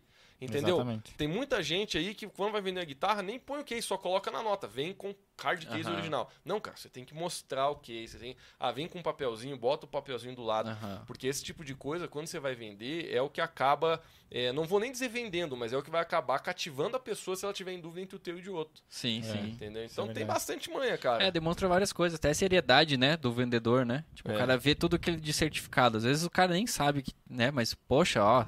É, Mas garantido. É, é garantido, garantido. né? E, mas no Mercado Livre tu não tem muito desconto, assim? Cara, aí que tá. Eu vou, eu vou também né, confessar um pecado aqui ao vivo. o Mercado Livre é o seguinte, cara. Eles permitem 20 vendas é, por ano, sem taxa. Uhum. Então eu já vendi mais do que isso em um ano. Mais de 20. Qualquer coisa. Pode ser um pedal de 100 pila ou uma guitarra de 10 mil. Não importa, né? Conta como uma venda. Então o que, que eu faço? Eu tenho lá uns 60, 70 anúncios no Mercado Livre. Todos eles estão com taxa. E eu sou obrigado a colocar eles sem juros. Sim. né? Porque eu não tenho opção. Então, as- a- só que eu coloco lá na descrição, eu coloco lá assim, ó, esse é o preço à vista, num link que não gere taxas para mim. Então, eu entro em contato. né? Então, o que, que as pessoas fazem? Elas entram em contato no Mercado Livre, ó, Lucas, tem interesse, tal, tal, tal. Aí eu, aí eu negocio por ali, e aí eu falo, ó, cara, né, eu só não consigo vender, tá explicado ali, eu acho que você viu, não consigo vender por esse link. Aí tem um amigo meu que ele não vende no Mercado Livre, então ele tem as cotas dele liberadas. Então, Uhum. o cara quando vai fechar comigo, eu faço, peço pro meu amigo fazer um link, envio pro cara, ele compra pelo mercado de um amigo meu. É assim que eu faço, cara, porque é o Mercado Livre 10% ali em até cima. mais, velho. É, o Tipo, do, na- com 100 juros é, nossa, é, é 20. 16,5%. É muita coisa. Então, então quebra, é quebra, bastante, cara. quebra o cara. Só que eu não tenho outra opção, né, cara? Porque eu, assim, eu não vou, eu não vou, eu sei que eu acho um pouco exorbitante a taxa, mas eu não vou cuspir no prato que eu como, né, cara? Se não fosse o Mercado Livre, eu não tinha plataforma. É. né? Hoje, 100%, ah, tipo, não vou dizer 100%, hoje como eu já tenho um certo tipo de histórico, Uhum. né, dentro da, tem muita gente que já me chama porque já me conhece, já fez negócio. Mas, cara, eu vou te falar, assim, 90% é, do, do- de cliente ou gente que vem falar comigo é, é Mercado Livre, cara. Os caras me acham por lá e, né? Uhum. Então, resumindo, é um, é um jeito de fazer, né? Aham, perfeito. É, não, o Mercado Livre, eu vendo algumas coisas também, mas o desconto é muito grande, assim, né, É. cara? Mata muita gente, né? E o LX não dá muita confiança Cara, também, eu né? nunca botei nada no LX. Eu não sei, pode, eu- talvez um dia eu, eu bote, mas assim, cara, eu, pra mim, o LX é. A maioria é, É. é gente trapaceando. Cara, eu, eu, eu conheço é. vários amigos meus, cara, que já Uhum. levaram ré no, no, no LX, é tipo assim. Aham. é, eu acho que o LX é um lugar assim mais transparente, né? Porque lá tem o telefone do cara. É. Né? Não fica aquele negócio que no Mercado Livre que atrela você ali, né? Mercado Livre, se você escreve Facebook numa Ele já resposta, cancela. já cancela. É. O LX não tem disso. Só que eu acho, cara, que o LX, sei lá, minha opinião, eu nunca tive vontade de postar lá, porque eu acho que é mais assim. É mais a galera da lida, entendeu? Assim, não é a galera mais séria. Mas não sei, posso estar errado. Né? Mas eu sempre, quando. Até entrei algumas vezes pra pesquisar, mas eu nunca tive coragem, cara. Mas não é uma negócio. plataforma que tem muitos instrumentos, né? Não. Por exemplo, você Ah. vê o, o Mercado Livre, poxa, tem de tudo, né? Pô, mas É um, um lugar legal, cara, que de vez em quando eu gasto um tempinho dando uma olhada, já fiz bastante negócio lá dentro. Não posto lá, mas eu gosto de encontrar coisas lá. É o Facebook, cara. Tem Uhum, aqueles é. grupos de, de pedal, de guitarra, né? Grupos que Perfeito. tem gente do Brasil todo. Pô, cara, às vezes tu vai rodando ali o, o timeline, um 15 minutinhos, cara, Aham. tu encontra pedal barato. É. Mano, eu hoje eu falo assim, tem uma rapaziada, né, que às vezes olha pro equipamento meu e fala, Lucão, pô, quando que eu vou chegar nesse nível? Eu falo, mano, para de viajar, cara. O- ó, o som que eu tiro, eu consigo fazer você tirar o mesmo gastando um, um quarto do que eu gastei. Uhum. Entendeu? Hoje, cara, ó, tem muito delay bom, cara, de 500, 600 pila, bom. Você Uhum, põe um é. timeline que o pessoal cobra 3 mil e põe aquele lá, fecha os olhos e não dá diferença na música. Aham. Não dá, não dá. Claro que o muita fé timeline, nisso. timeline vai ter vários tipos de opções a mais pra você, por exemplo. Sim. Mas, cara, o som final, que é o que você, por exemplo, eu tenho um pedal lá que tem dois, 12 tipos de delay. Quantos eu uso? Dois. Então, Sim. beleza, eu paguei pra ter os 12, mas eu uso dois. Então, tem pedal, cara, 500, 600 pila. Né, de tudo. Pe- Delay, reverb, overdrive, que, mano, vai entregar a mesma qualidade que aqueles pedais estão entregando. Talvez não vai ter a versatilidade que eles têm Uhum. mas vai entregar no show, no palco, na gravação, É. a mesma coisa que aqueles entregam. Então eu falo pra uma rapaziada, eu falo, mano, tu consegue montar um set top aí. Né? Hoje eu digo assim, cara, um set bom, o cara já consegue montar delay, reverb, drive e afinador com 2 mil. Aham. Mas eu tô falando de um set bom, de que você Uhum. pode colocar do lado de qualquer um aí, Tocar em qualquer lugar vai perder. Aham. entendeu? É. Ah, botei do lado do, do, do, do pedalboard do Assato, não vai perder. Uhum. Entendeu? Tu vai ter sonzeira ali. Tu vai ter um bom delay, um bom reverb, um bom drive e um afinador. Massa. Essa é a vida, né, cara? Altos cortes, ó. Altos cortes. Tem várias ideias pros cortes aqui. Tá ligado que a gente faz os cortes das conversas, ah, é? né? Show. É com os títulos bem Vem. chamativos. Matheus Assato, me aguarde. Mas é, treta, Matheus Assato. Mas, cara, obrigado por você tá vindo aí. Acho que a gente tá Nossa, chegando cara. no bloco final. Já, Já deu quase três duas horas, horas. Capaz, velho? Quanto tempo a gente tá falando aí? Agora é 10 e 15. Nossa, velho, voa, hein? Viu como a É. conversa voa? Voa, voa, voa. Cara, obrigado de ter vindo aí. Deixa um, uma mensagem especial, como digo, os Vamos, programas. Fica, fica a dica aí pra Como galera. fica a dica pra galera aí. É, vou fazer o clichê, né? Primeiro eu queria agradecer a vocês. Mas, cara, prazer enorme estar aqui, né? Eu já falei isso pro Matheus lá quando eu fui deixar as guitarras pra ele. Eu, eu acho demais, cara, esse trabalho que vocês estão fazendo aí de, de movimentar a galera, de fazer a galera conhecer os músicos lagianos, de, de valorizar a cultura, valorizar a galera. Né? Me sinto muito honrado por receber o convite de estar aqui, né? Foi uma conversa que a gente foi em vários lugares, né? Mas é legal, cara. Eu acho que é isso, é a gente conhecer assim as pessoas, o que está no coração, na cabeça de cada um. É como você falou, sempre existe um aprendizado, sempre existe Ah, algo que a gente que a gente pode tirar, né? Todo mundo, não é só quem vai vir aqui falar, mas eu também aprendi com vocês hoje. E é isso, cara. Agradecer a oportunidade, né? E o que vocês precisarem de mim aí, contem sempre comigo que tamo junto, cara. Tamo em casa, como diz, né? Não, muito Ó, obrigado. muito Valeu, obrigado. cara. Obrigadão. É isso então. É isso aí. Muito Vamos- obrigado à nossa querida Ana. que Ana Cardoso, Na, que está na técnica. essa técnica, nossa Hoje está sem funcionária. microfone, mas na próxima edição ela vai É estar verdade. com o microfone e vai apresentar o Faltou os kombucha. cabos ali. Obrigado aos nossos patrocinadores. Qual câmera que tá? Tá de lá. Se inscreva no canal. Se inscreva no canal, bem lembrado, se inscreva no canal. A galera pode se inscrever também lá no Spotify. No Spotify tem uma coisinha lá de inscrito. Isso, isso. Que todo, todo. Sempre depois que rola o podcast ao vivo, vai estar lá no Spotify essa conversa. Você pode ouvir, né? Baixar, ouvir onde você quiser. Uhum. A gente também está no Google Podcasts. Tem É bast- verdade, é. É uma coisa que a gente não fala tanto, né? Mas É, tem no Google tem Podcast também. que você pode ouvir lá pelo Google. E acho que é só isso. Tem mais uns dois lá, mas eu não tô ligado nos outros. É? É que o Anchor Ah, joga pro monte, distribui né? na distribuidora, né? É, ele joga pro monte. Então, É. mas os principais a gente tá no Spotify, no É. YouTube e no Google Podcast. Isso. Muito obrigado também à Prefeitura de Lages, né? Que através do edital o Chico de Assis, o Dir Blanc, é, fez esse- também esse projeto acontecer. É, esse é o primeiro projeto sendo financiado pela, por esse, por esse. Exatamente. Esse é o primeiro projeto. Muito Beleza? obri- obrigado, galera. Valeu, um abraço. Até a próxima. Valeu.